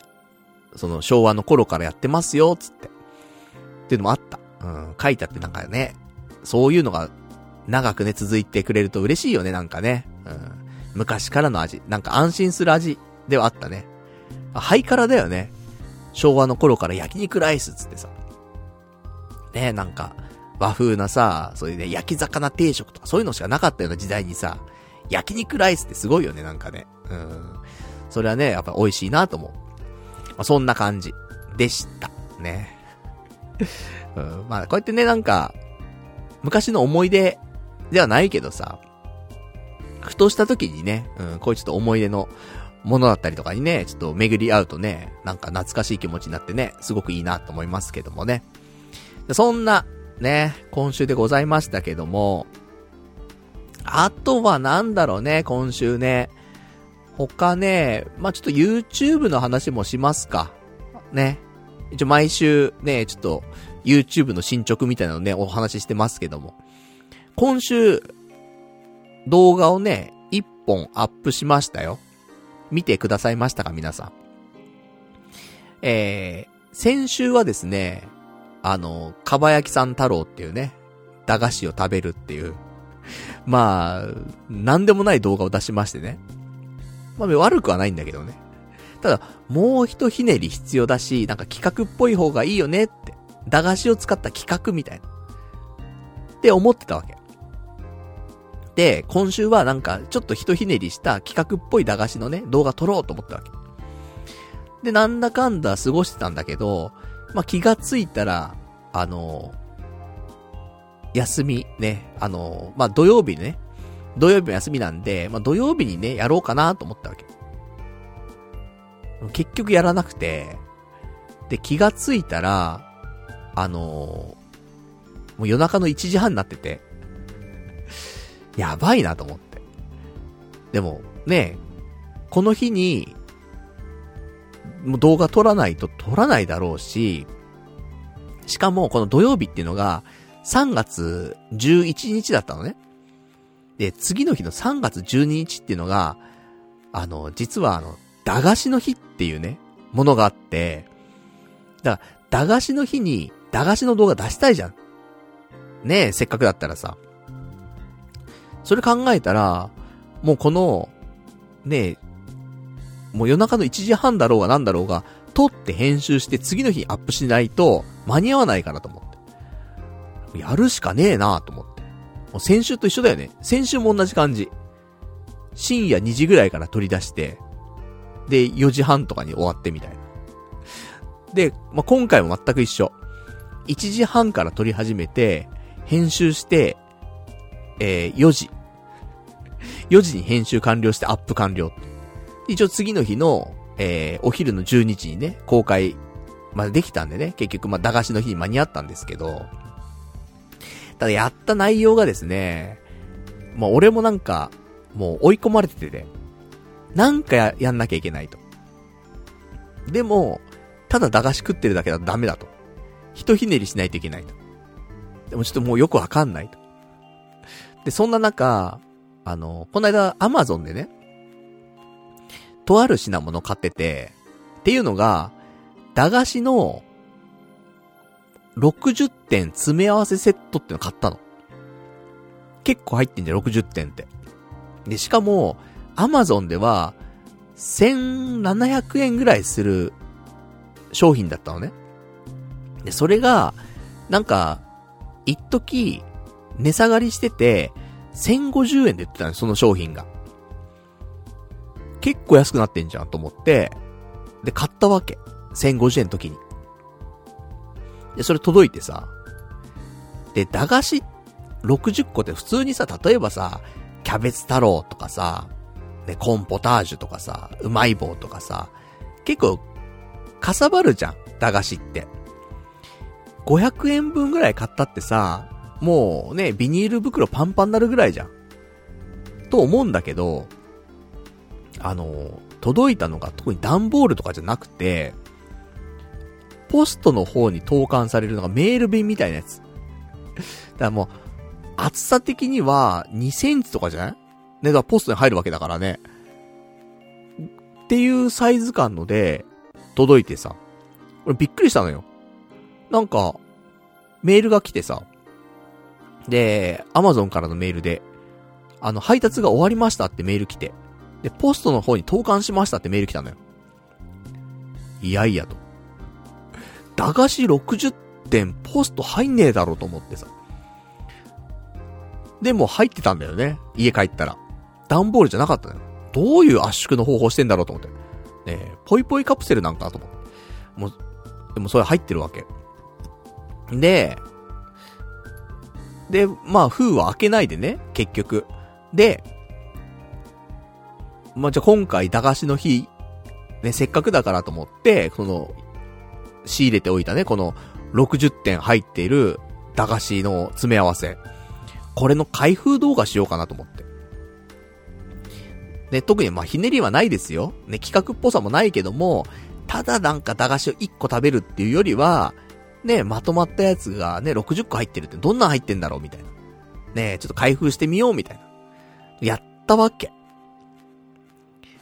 なんか、もう惨敗な感じだよね。あの、出てくるもの出てくるもの、まあ、10円ぐらいの価値の駄菓子だったりとか、下手したらこれ単品売りしてねえよなみたいな駄菓子が出てきたりとかして。まあ、時には20円とかのもあったのかもしんないけど、でも、まあまあ、合計して1000円いくんかこれみたいな感じの内容だった。うん。だこれがね、その、1050円の時に買ったからこの内容になってるのか。ね、もしかしたら1700円ぐらいの時に買ったら内容違うのか。それわかんないんだけど。で、だから、あの、今回 YouTube の動画の方も、金額の方、言ってないのよ。そういうちょっと、あの、値段の上下があったからね。1700円ぐらい売ってるのを1050円で買ったから、だから何とも言えないからさ。だからその値段の方は言わなかったんだけど、そんなちょっと裏の話があってさ。でもやっぱね、なんか、難しいなと思って。駄菓子ってさ、そのね、1個あたりさ、その、ね、2割ぐらいしか儲けがないと。ね、10円だったら2円とかさ、そんなもんですよっていうところで考えると、送料で、で、例えば送料無料とかにしちゃったら、それだけ赤字になっちゃうんだよ、多分ね。1000円ぐらいの駄菓子だと。で、だって1000円売って200円にしかなんないからさ。でも200円分、200円かかるじゃん、やっぱし。メール便とかで送っても。で、マイナスになっちゃうからさ。っていうことは、やっぱり、1000円分買っても、1000円分の駄菓子は入ってないよね。うん。普通まとめて買ったらちょっとお得になるじゃん、普通。でもならないよね、そりゃね。うん。減ってるわ。価値がね。だから、駄菓子買うんだったらやっぱお店で買うべき。うん。通販では買うなってことだと思うわ。ねさっぴかれてるわ、その辺の送料分とかね。うん、な感じでございましたね。まあ一応、まあ頑張ってね、うん、まあ、夜中にね、動画撮ってね、編集して朝アップしましたけど、まあそのね、動画の方がですね、えー、まあこの数日経って、えー、再生が、まあ、日曜公開か。で、今日月曜だから、まあ、2日間でね、147再生。ね、もうちょっと伸びてほしいよね。今毎日さ、そのね、お昼食べたりとか、夜食べたね、その、ご飯の動画をさ、撮って、で、明日はこれを食えっていうショート動画上げてんだけど、だいたい1000から2000再生されんのよ。15秒の動画だよ。それ、もう本当にだって15秒の動画って、15秒動画撮って、で、アップ作業も、まあ、5分とかだよね。言っても。5分10分のもんよ。だから、撮影からアップまで10分で終わる作業。それで1000から2000再生されてるのにもかかわらず、朝4時まで編集して、147再生。ね、もうちょっと伸びてほしいよなと思う。まあ、正直内容は、うん、なんでもなかった。ね、開封して、これが入ってます、これが入ってます、これが入ってますって最後にこれ全部並べて見ま、見せました。で、ちょっと一個食べてみましょうか。ちゃんちゃんだからさ。なんでもないんだけど、でもな、つって。ね頑張ったんだけどな、と思ってね。で、で結局、まあ一週間、ね、あの、また、まあ時間経ちましてね。じゃあ YouTube のチャンネル登録者数はね、そいっぱい動画もね、毎日上げたりとか、ショート動画上げたりとか、で、あと金曜日とかはね、生配信したりとか、で、あとね、日曜日はね、動画アップしたりとか、いろいろしました。チャンネル登録者数はどうなったのって話なんだけど、えー、先週の時点で204人でした。で、今日、今、ね、えー、公開生収録する前、ね、チャンネル登録者数見たら、216人、なってました。というわけで、1週間で12人、増えたので、ね、まあ1日1人2人ね、増えてくれてるっていう計算になるんだけど。まあまあ、まあもちろんね、目指すところは1万人とかってのを掲げてはいるから、ね、全然足りないは足りないんだけど、すごいよね。うん、だってさ、本当に、俺ここ何年か、本当に、チャンネル登録者数増えなくて。ねまあ、増やそうってこともしてなかったから、ただただね、毎週ラジオやってただけだからさ。なんだけど、今年ね、やっぱし、チャンネル登録者数増やそうっていう話になって、ショート上げたりとか、ね、まあ、ライブやったりとか、こうやって普通の動画をね、まだ2週連続だからね、週に1回しか上げてないけども、2個しか上げてないけども、やることで、やっぱ増えてるもんね。うーん。だこの調子で、ね、頑張っていきたいなと思ってんだけど、ただ、この増え方だと、あのー、1年後、1万人にはいかないんだよね。いや、わからんよ。もしかしたら継続してやっていくことによって、雪だるま方式で増えていくから、もしかしたら1万人ってあるかもしんないけど、ただ、駄菓子の動画で、バズるかっていうと、いや、バズらんよなっていうのがやっぱり一個あるのよ。で、正直、1000人とかだったらね、今のこのコツコツ、ね、こんな感じの動画をアップしてれば、もしかしたら1000人とか行くかもしんない。ただ、1万人って、多分なんかバズらないといかない数字なんだよね。正直。でも駄菓子だとバズんないじゃん。ねえ。だから、ちょっと考えなくちゃなと思ってんだけど、だ今俺が持っているネタとしてね、1万人とかに行くようなバズる動画って何かっていうと、やっぱ、ハゲ系なのよね。AGA 治療。これが一番強いと思ってて、これは正直、ワンチャンバズる可能性はあると思ってんのよ。ほんと5年前ぐらいのね、頭皮の状況とか写真があるのね。で、その状況と今の状況を、まあ、ちょっと見比べたりとかして、で、どんな治療をしたんですよとか、いうのを10分ぐらいでまとめて、で、サムネもね、やっぱその衝撃のハゲの状態と今の状態をね、並べてみたいな、ビフォーアフターみたいな。やったら、ワンチャンバズるかなと思ってんのよ。まあ、バズんなかった時は黒歴史になっちゃうんだけどね。デジタルタトゥーが1個生まれるだけの話になっちゃうんだけど、ただ可能性は一番あるかなと思ってんの。ただ、難しいのは、その、俺、やり、やりたいっっていうよりも、こういう方向にチャンネルした方がいいのかなって思うのは、ちょっと懐かし系をね、攻めていこうかなって、まあちょっと思ってますよなんてことをね、ちょこちょこ話してるんですけど、例えば駄菓子だったりとか、ビックリマンとかね、あとファミコンとかスーファミとか、あとは PP カードとかね、うん、まあ、セガサターンとかね、そのラジオドラマとかね、なんか、そういう、俺たちの世代、松坂世代ぐらいのところに、ピンポイントに引っかかるような、アラフォーに引っかかるような内容、懐かしいなって思ってもらえる動画を出していこうかなと思ったわけ。だから例えば、ね、駄菓子を中心にするかもしんないね。したらさ、うまい棒とかさ、ねあのー、かば焼きさん太郎とかさ、ねなんか、キャベツ太郎とかさ、そういうのがさ、すごい動画で並、並んでるとするじゃない？ね、10個20個駄菓子の動画が並んでますみたいな。で、急に、おじさんのハゲの動画が入ってくるとするじゃない？びっくりしちゃうよね、と思って。だから、なんかどうしたらいいんだろうって思ってんのが正直なところなの。本当はね、いろんなことしたいの。ね、新商品出たら、ね、こんなん新しいの出たよ、つって。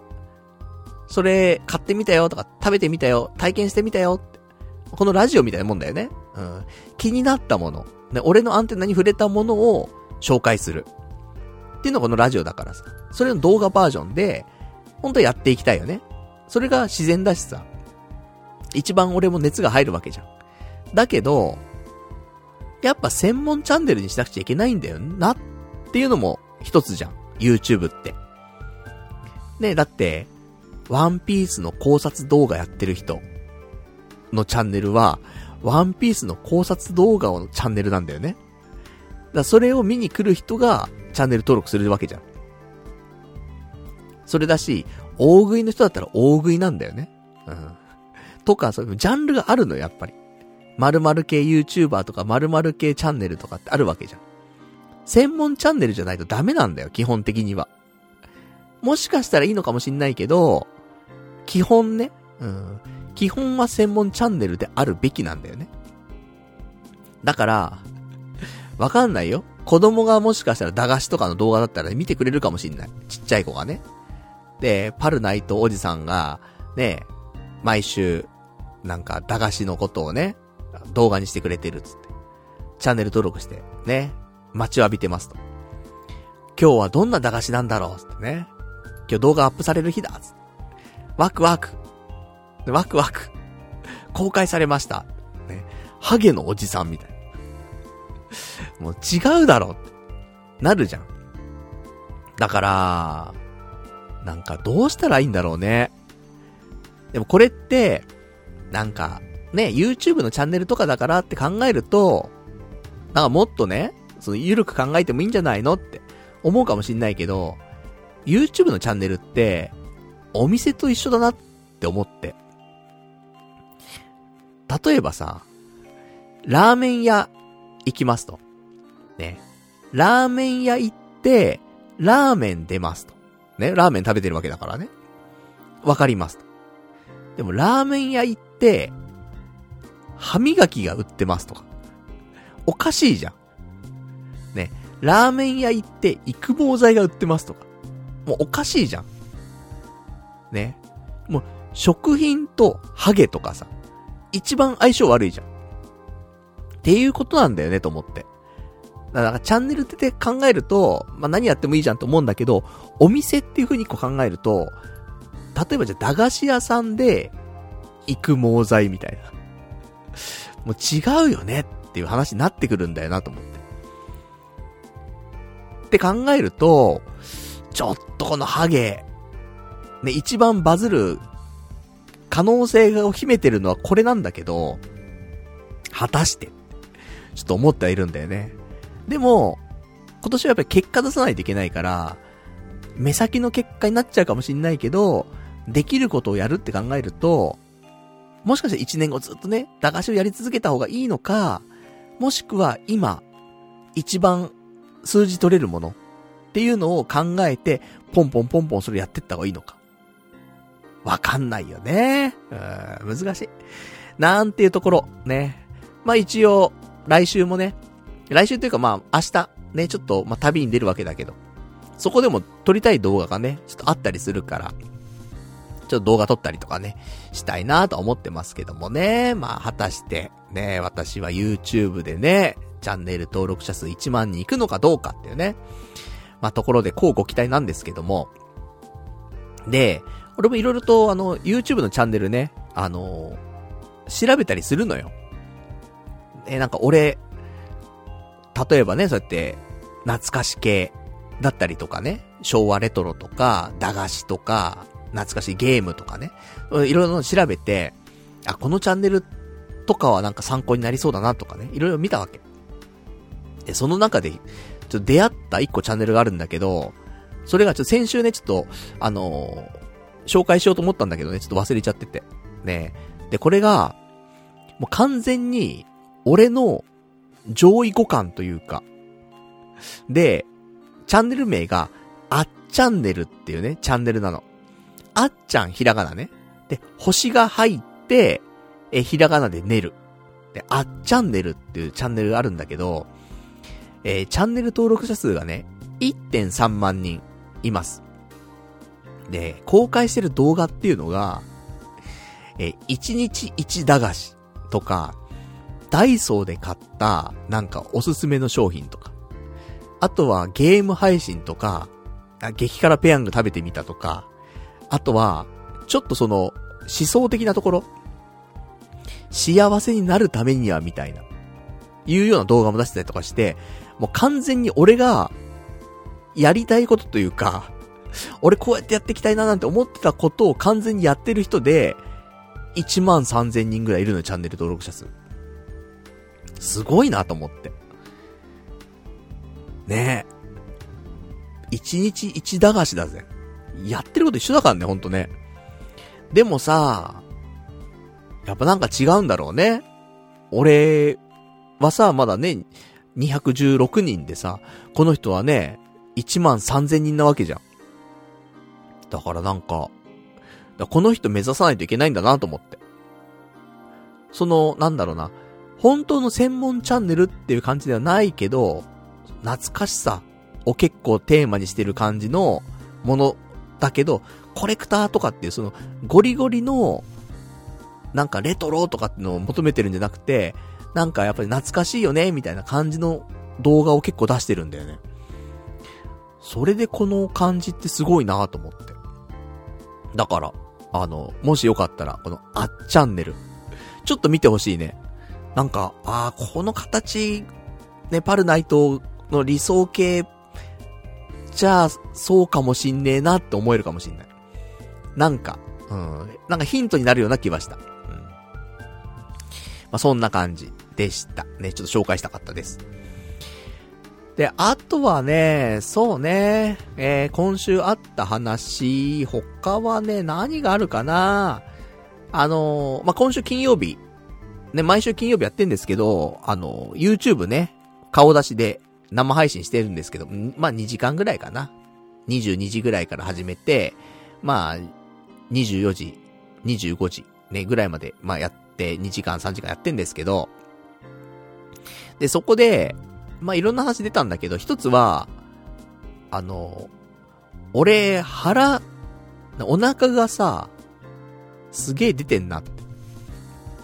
ふとね、配信中に、あの、本棚で本取ったのよ。上の方にある本をね。したらさ、結構腹がね、あの、映像として映って、で、やばかったらしいのよ。まあ俺もね、あの、うすうす気づいてたよ。最近すげえ太ってきて、腹出てんなって思ったけど、ほんとここ最近の腹がほんと尋常じゃなくて、正直妊婦みたいなんだよ。妊婦レベルで腹出てんの今。でも、お腹以外はあんまわかんない。本当に。俺あんま顔とかに出ないんかもしんないね。言うほど。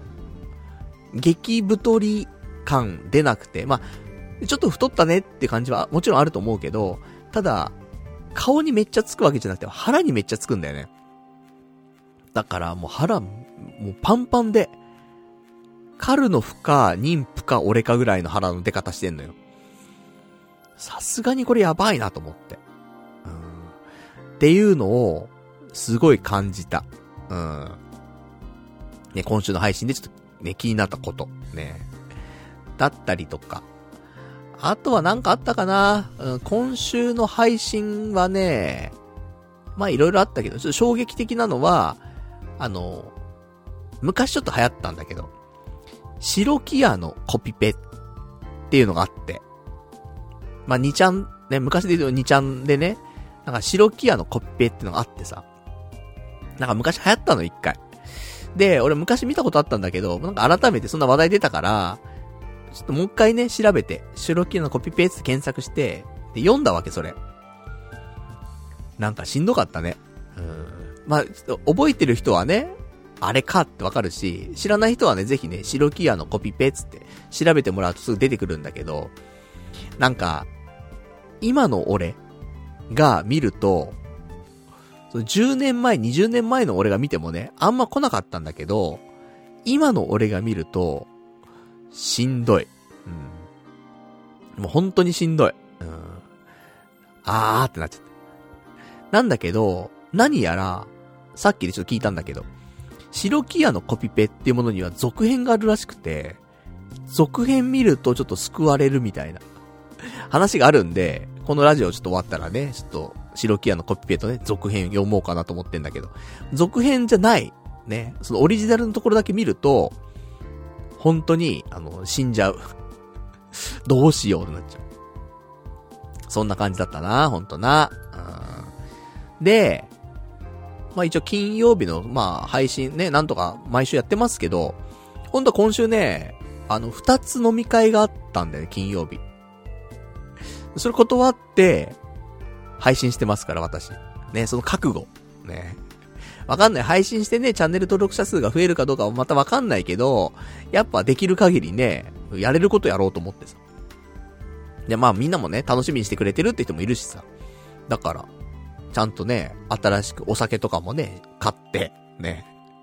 あの、買ったのが、えー、梅酒、最近ね、まあ冬だからさ、まだ寒いじゃん。だからあったかいね、うん、梅酒が飲みたいなと思って。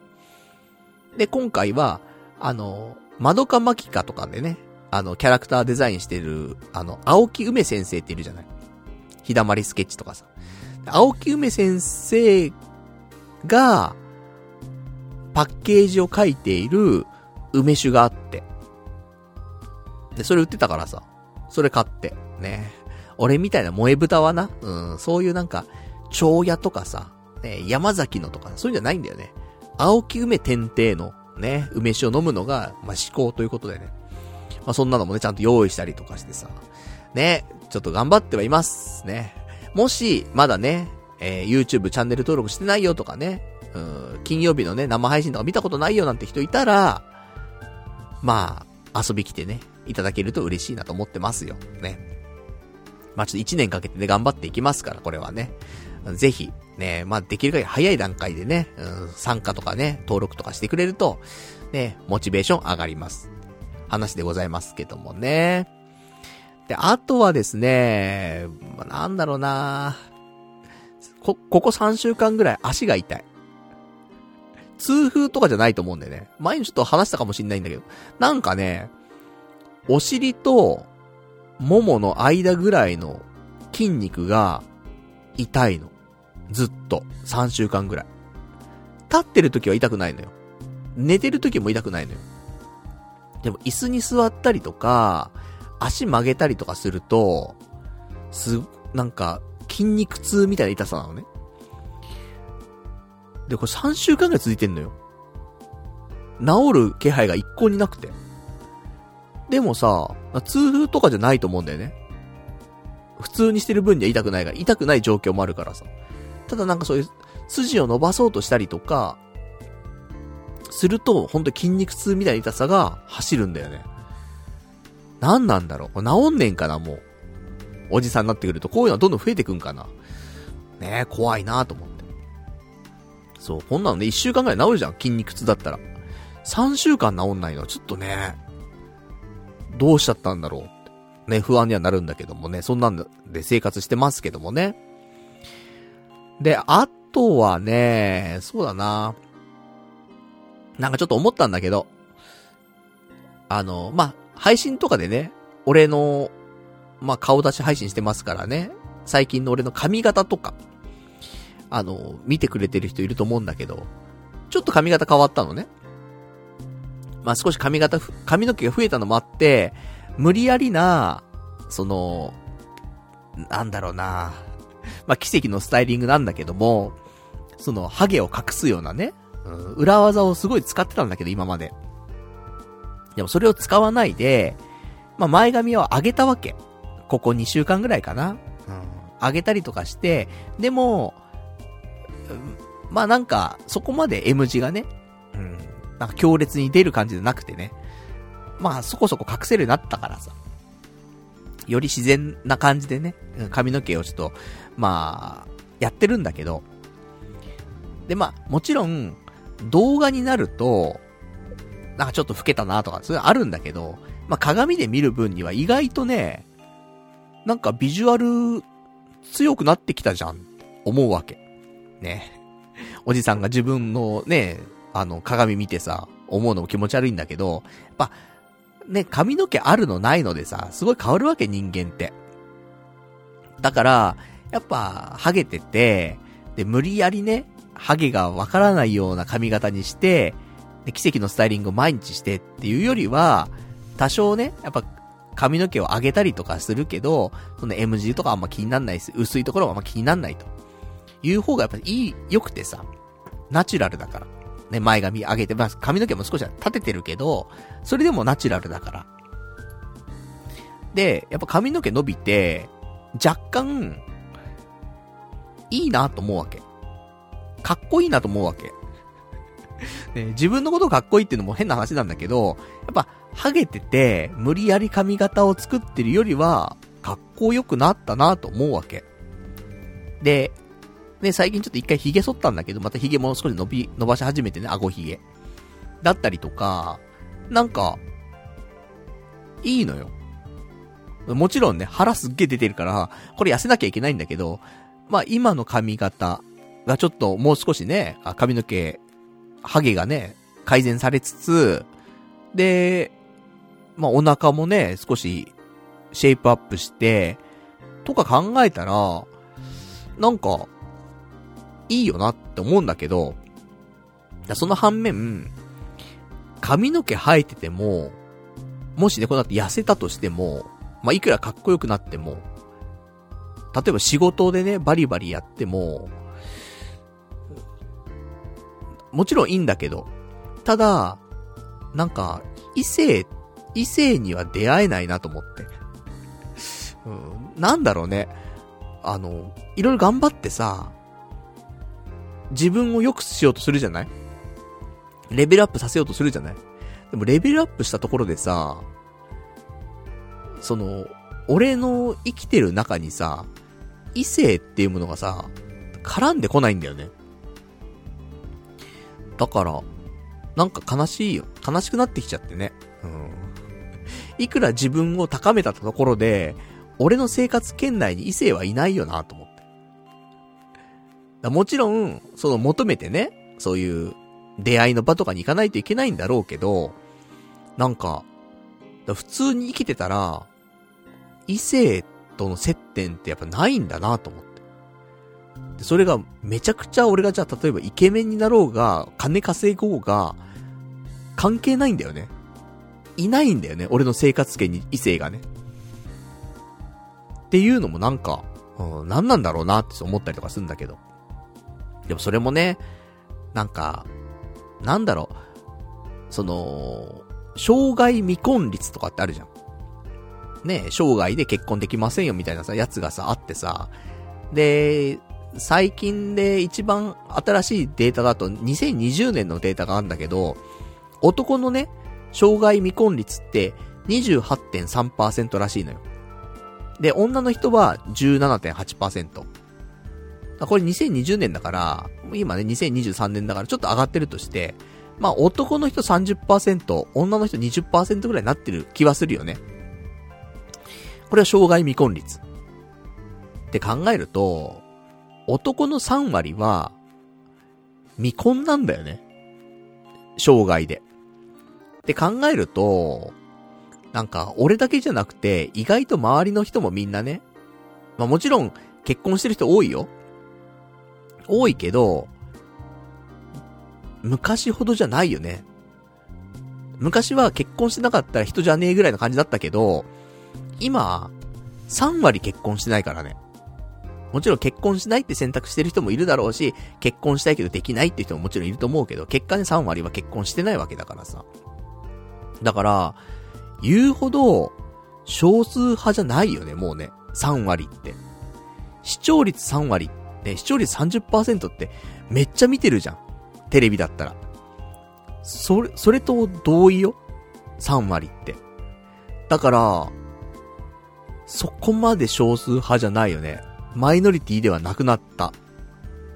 から、なんかそれもね、あんま良くないなと思うんだけど。ねえ。自分を高めたら、自然と出会いがあるような世の中になってほしいよね。まあ無理なんだけどさ、そういう仕組みじゃないからさ、この世の中はさ。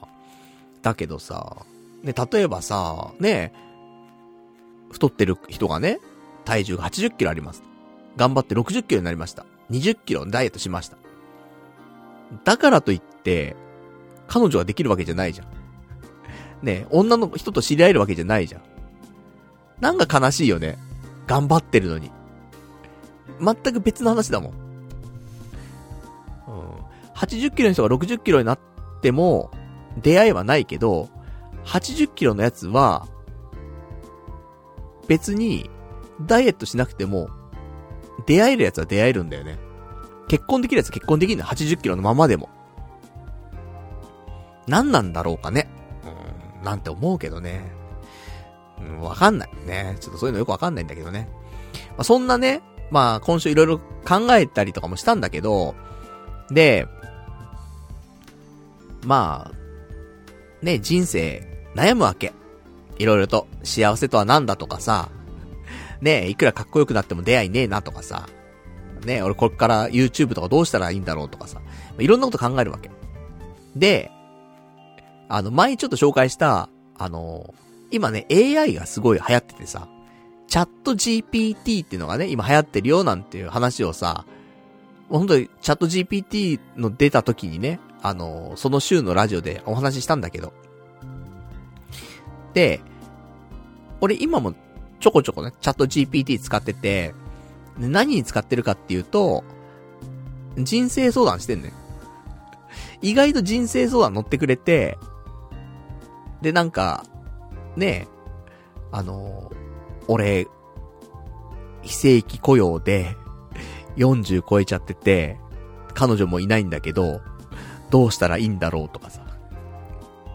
ねそんな話をチャット GPT にしたりしてんのよ。で、なんか夜な夜なね、そのまあ、全問答みたいな感じよね。その、問いかけて帰ってきて、問いかけて帰ってきてみたいな。やったりしてんだけど。で、結構、おもろい、チャット GPT の使い方があって、一番ね、その、いい使い方とかっていうのは、やっぱりその、仕事で使えるとか、ね、何かをまとめるとか、そういうのが一番いいと思うんだけど、あの、これはね、結構もしかしたらミュージシャンの人とかにはね、あ、そんな方法あるんだとか、なるかもしんないんだけど、あの、これ全問答するじゃん。ね。例えば、俺が言った何かな、あの、えー、例えばなんだけど、どうしたらいいかわからないとき、どこに相談すればいいとかね。とか、まあ、時給の低い仕事しか能力がなくてできません。どうしたらいいですかとかね。うん。とか、ゲームするのが苦痛になったのはなぜですかとかね。すべての物事が無駄に見えて何にも興味が持てませんとかね。まあ、いろいろ聞くわけよ。相談してるわけ。で、それの答え聞いて、ああ、そうか、とかね。うん、そういう考えもあるな、とかっていろいろね、ヒントもらってるわけ。で、相談しまくるじゃん、さい、いっぱいね。で、最後に、その日の総括じゃないけど。で、え、これまでの相談を歌詞にしてくださいって書くの。歌だよね。歌の歌詞にしてくださいって言うと、まあ、その、ね、相談してた内容を、あの、歌詞にしてくれたのよ。で、まさかこういう風にしてくれるとは思わなかったんだけど、で、ね、で、出てきた、あの、歌詞があるんだけど、まあ、具体的にはね、あれなんだけど、あの、まあ、時給、ね、えー、千何百円、ね、仕事ができない、何もできない、自分が嫌い、悩んでばかり、一歩踏み出せず、何もかもが無駄に思えてる。どうしたらいいの？答えが見つからない。何をすればいいの？自分がわからない。でも今日も一歩踏み出そう。自分に優しく前に進もう。ね、そういう歌詞を、俺が相談ね、いっぱいした後に、これまでの相談を歌詞にしてくださいっていうとこ書いてくれんの歌詞。結構これおもろいなと思って。で、2番あるよ、2番。ね。ゲームが苦痛になって、興味が持てない。何も楽しくない。悲しくなる。心身の健康を見直そう。ストレスの原因を探そう。どうしたらいいの？答えが見つからない。何をすればいいの？自分がわからない。でも今日も一歩踏み出そう。自分に優しく前に進もう。そして、一人で悩むのは辛いけど、専門家の手を借りることもできる。自分に合った方法を探そう。明日はきっといい日になる。どうしたらいいの？答えが見つからない。何をすればいいの？自分がわからない。でも今日も一歩踏み出そう。自分に優しく前に進もう。ね。なんか曲できるよね。わからんけど。ねだから、結局さ、わかんない。曲の歌詞とか書いたことないからわかんないけど、やっぱ自分の思ってるモヤモヤだったりとか、なんか世間にね、なんか主張したいこととか、いろんなことをさ、歌詞にしたりするわけじゃん。だから、チャット GPT でいろんな悩み事を相談した後に、ね、これまでの相談を歌詞にしてくださいって言うと、なんかこんな感じの歌詞になるんだよね。ちょっとおもろいなと思って。だから、ね、作詞家、なれるんじゃない？ある意味。だって、別にね、チャット GPT で作ったよなんて言わなきゃさ、わかんないわけじゃん。で、それも、内容はさ、自分の中から出てるわけじゃん。こういう疑問だったりとか不安だったりとか、そういうの言った上で出てきてる歌詞だから、まあ、言ったらオリジナルはオリジナルだしさ。で、これに、ちょっとね、手加えたりとかして、やれば、もしかしたら、ね、作詞家なれっかもしんないよね、みんなね。なんて、ちょっと、ね、思いました。面白いね、チャット GPT の使い方なんていうの、たまに YouTube とかね、なんか動画とかブログとかで見たりするけど、俺、この方法あんま俺見たことないよ。提唱してる人いたこ、見たことないから、これありだよね。なんかこういうのをだよな、動画にしたりとかしたら面白いんだろうな。今ね、一応ブームだしさ、チャット GPT の面白い使い方つってね。うん、これいいと思うんだよな俺が先駆者な気するね、ここね。うん。なんて話。まあ、ちょっと興味持ったらね、やってほしいななんて思って。意外とおもろいよって。ね、話なんですけど。で、そんなことを話してたら、ね、なんだかんだもう1時間過ぎてしまったんだけど、まだお便り読んでないんだよね。お便り読んでないし、あと今日喋りたいこと、あの、まだ結構あんだよな。うん。まあ、ちょっと、お便りだけ読んでいきましょう。ラジオネーム、えー、どうも僕ですさ。えー、KITTE、切って、ね、切って丸の内にある、象印食堂はご存知でしょうか？えー、炊飯器で有名な象印が本気で開店した食堂です。ランチで1980円と良い値段はしますが、えー、象印の本気を感じていただければと思いますっていうね、お便りいただきました。ありがとうございます。こういうさ、なんか、メーカーっていうのは、その、飲食とかの食べ物のメーカーじゃなくて、っていうところが食堂やったりするのあるよね。それで、タニタとかね、タニタ食堂とかあるじゃん。ああいう感じで象印食堂がね、できたんですね。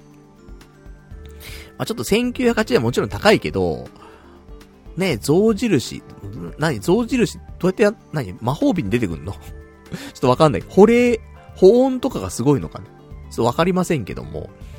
ちょっと気になりはするよね。1908円するけども。まあ、いつか、ね、あの、ネタがない時にちょっと行って、ね、ショート動画撮ってね、うん、アップしたいと思いますけどもね。で、ちょっと気になるよね。うん。だタニタ食堂もまだ行ったことないから、そういうね、その、なんかメーカーがやってるなんとか食堂ちょっとそういうの巡ってみるのもね、面白そうだよね。うん。そんなね、えー、象印食堂のお話。あといただきました、ラジオネーム、えー、カステルさん。えー、パルさんこんばんみ、初めてメールします。以前、YouTube の肩書きに悩んでいましたが、同年代に共感してもらえそうなネタを提供していくというのであれば、松坂世代系 YouTuber なんてどうでしょうかこれから食べ物でもグッズでも、これなら食べ物でもグッズでもジャンルを気にせずできると思うのですが、これからも腐らず頑張ってくださいっていうね、お答えいただきました。ありがとうございます。そうね。松坂世代系 YouTuber。まあ、ね、この年代でしかありえないし、ね1980年生まれでしかね、ありえないしね。で、正直、やっぱこの年代は、まあ、この年代とか、まあ、この前後の年代とかは、松坂世代っていう言葉を絶対知ってるからね。だからそういう意味では、別にそこだし、そこだけでいいからね、ターゲット変な話ね。だから、松坂世代 YouTuber とか、ね、広末涼子世代 YouTuber とかね。なんかや、やれそうな気するよね。で、別に、その世代だよってだけの YouTuber だから、何してもいいじゃんっていうね。駄菓子だけに囚われる必要なくて。それこそね、懐かし系ができるわけだよね。その世代にはぶっ刺さるよって動画だけ出してますっていう。だから、まあ、駄菓子やったっていいし、AGA やったっていいしね。うん。って考えると、なんか、〇〇系 YouTuber で、ちょっと一つの方法な気はしますよね。うん。難しいよね、ほんとね。その、何々系 YouTuber ってね。専門店じゃないといけないっていうのは一応大前提でありそうな気はするけど、なんかね、抜け道はある気はするけど、でもなやっぱ、駄菓子の動画が並んでる中でハゲの動画が入ってくるとな、ちょっとドキッとしちゃうよな。うん。ってのあるよね。あとはいただいてます。ラジオネーム、えー、赤字社員さん。えー、ヤッホーナイツ。えー、今日も幸せ求めてる回。やっぱりさ、幸せうんぬんとか考えてる時点で不幸だなって思うよ。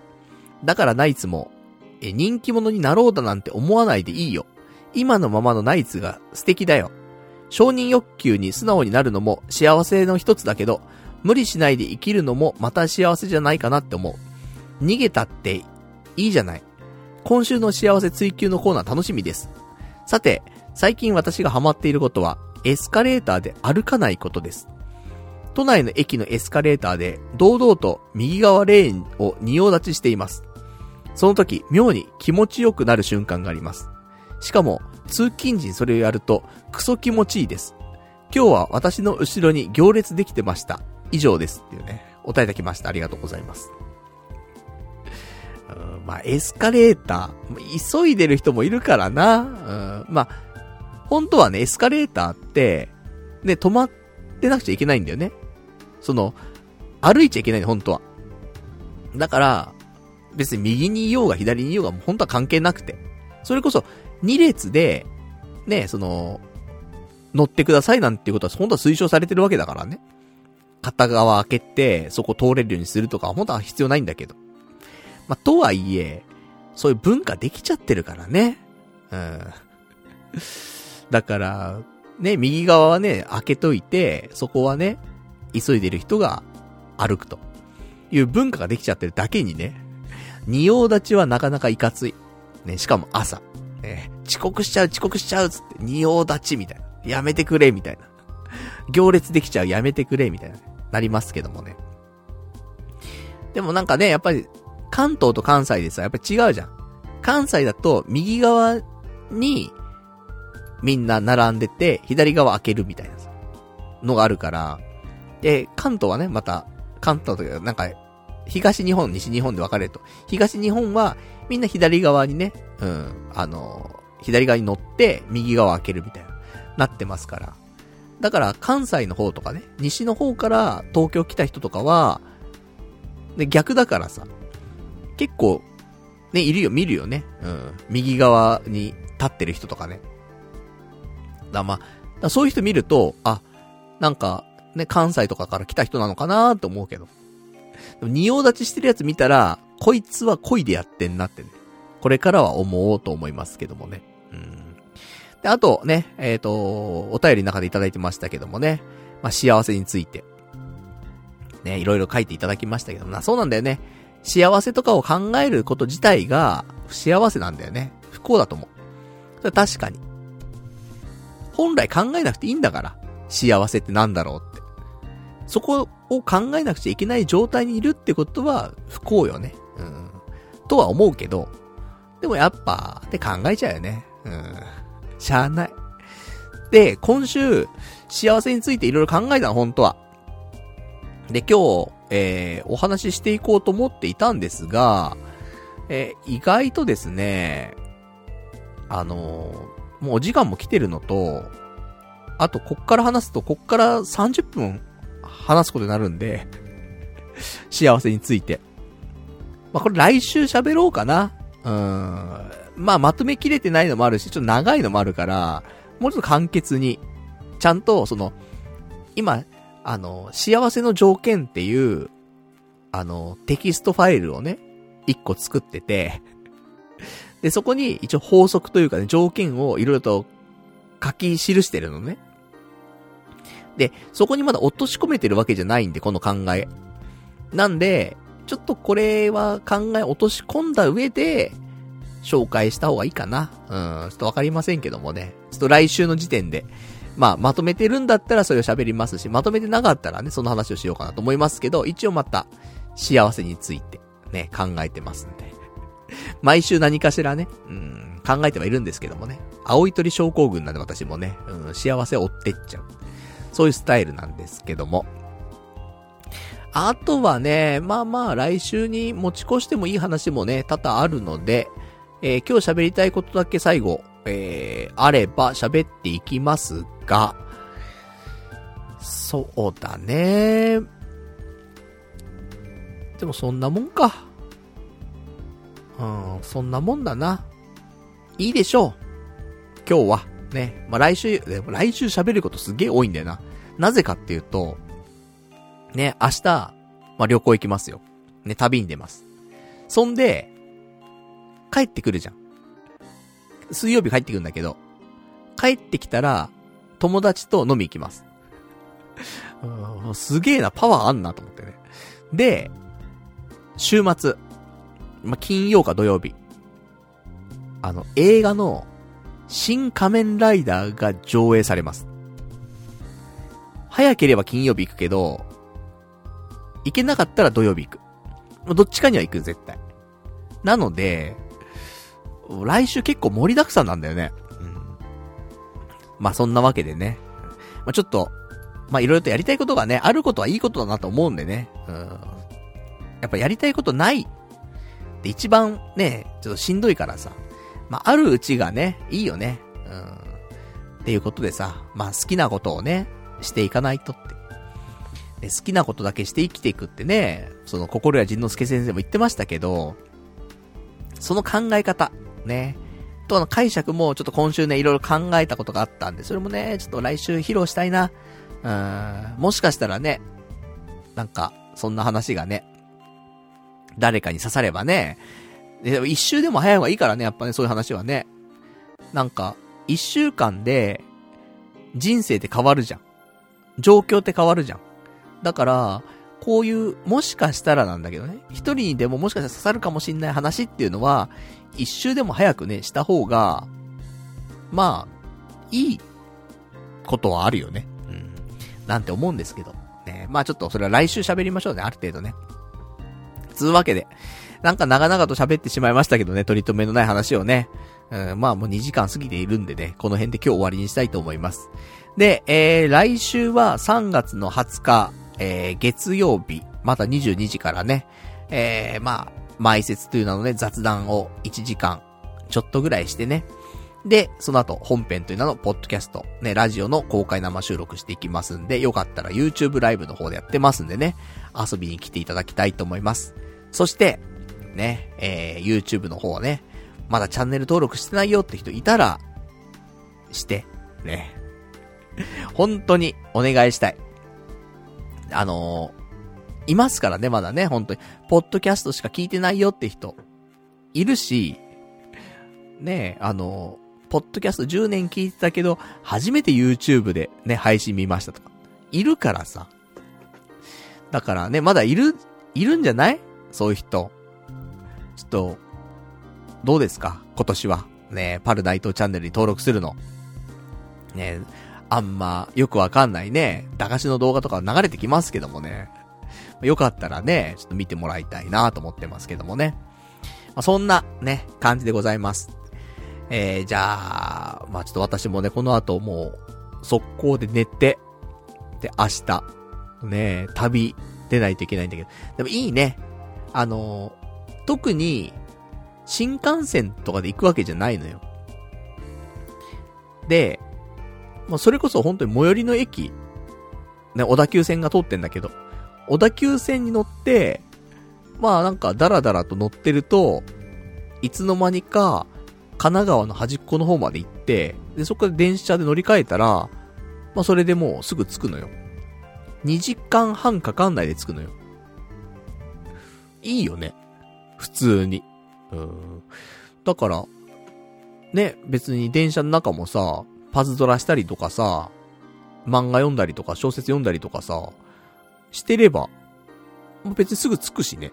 うん、なんかすごく、いいなと思って。で、時間も決まってないからさ。もちろんね、ホテルのチェックインの時間とか決まってっけど、電車の時間とかがないからさ、何時に乗んないといけないとかないから、まあ、気楽よね。そういう旅ってね。うん。追われないというか。なんで、まあ、とは言ってもね、うん、限度あるからね。だから、まあ、この後すぐ寝て、ね、午前中にちゃんと起きてね、まあ、いつもの仕事行くよりもちょっと早めにね、うん、動けるような感じにして、まあ、ちょっと充実したね、ちょっと旅を、ね、ししていきたいと思いますから。で旅先でもね、うん、あの、YouTube ライブとかしたいと思うんでね、少しね。まあ、もし、よかったらね、あの、アーカイブとかも残ってると思うんでね。まあ、ちょっとリアルタイム見れなかった人はね、その辺もチェックしてもらえたら嬉しいなというところでございます。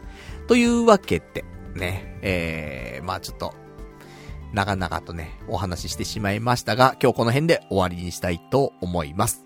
それではね、えー、今日も長いお時間お付き合いいただきましてありがとうございました。それではまた来週お会いいたしましょう。さよなら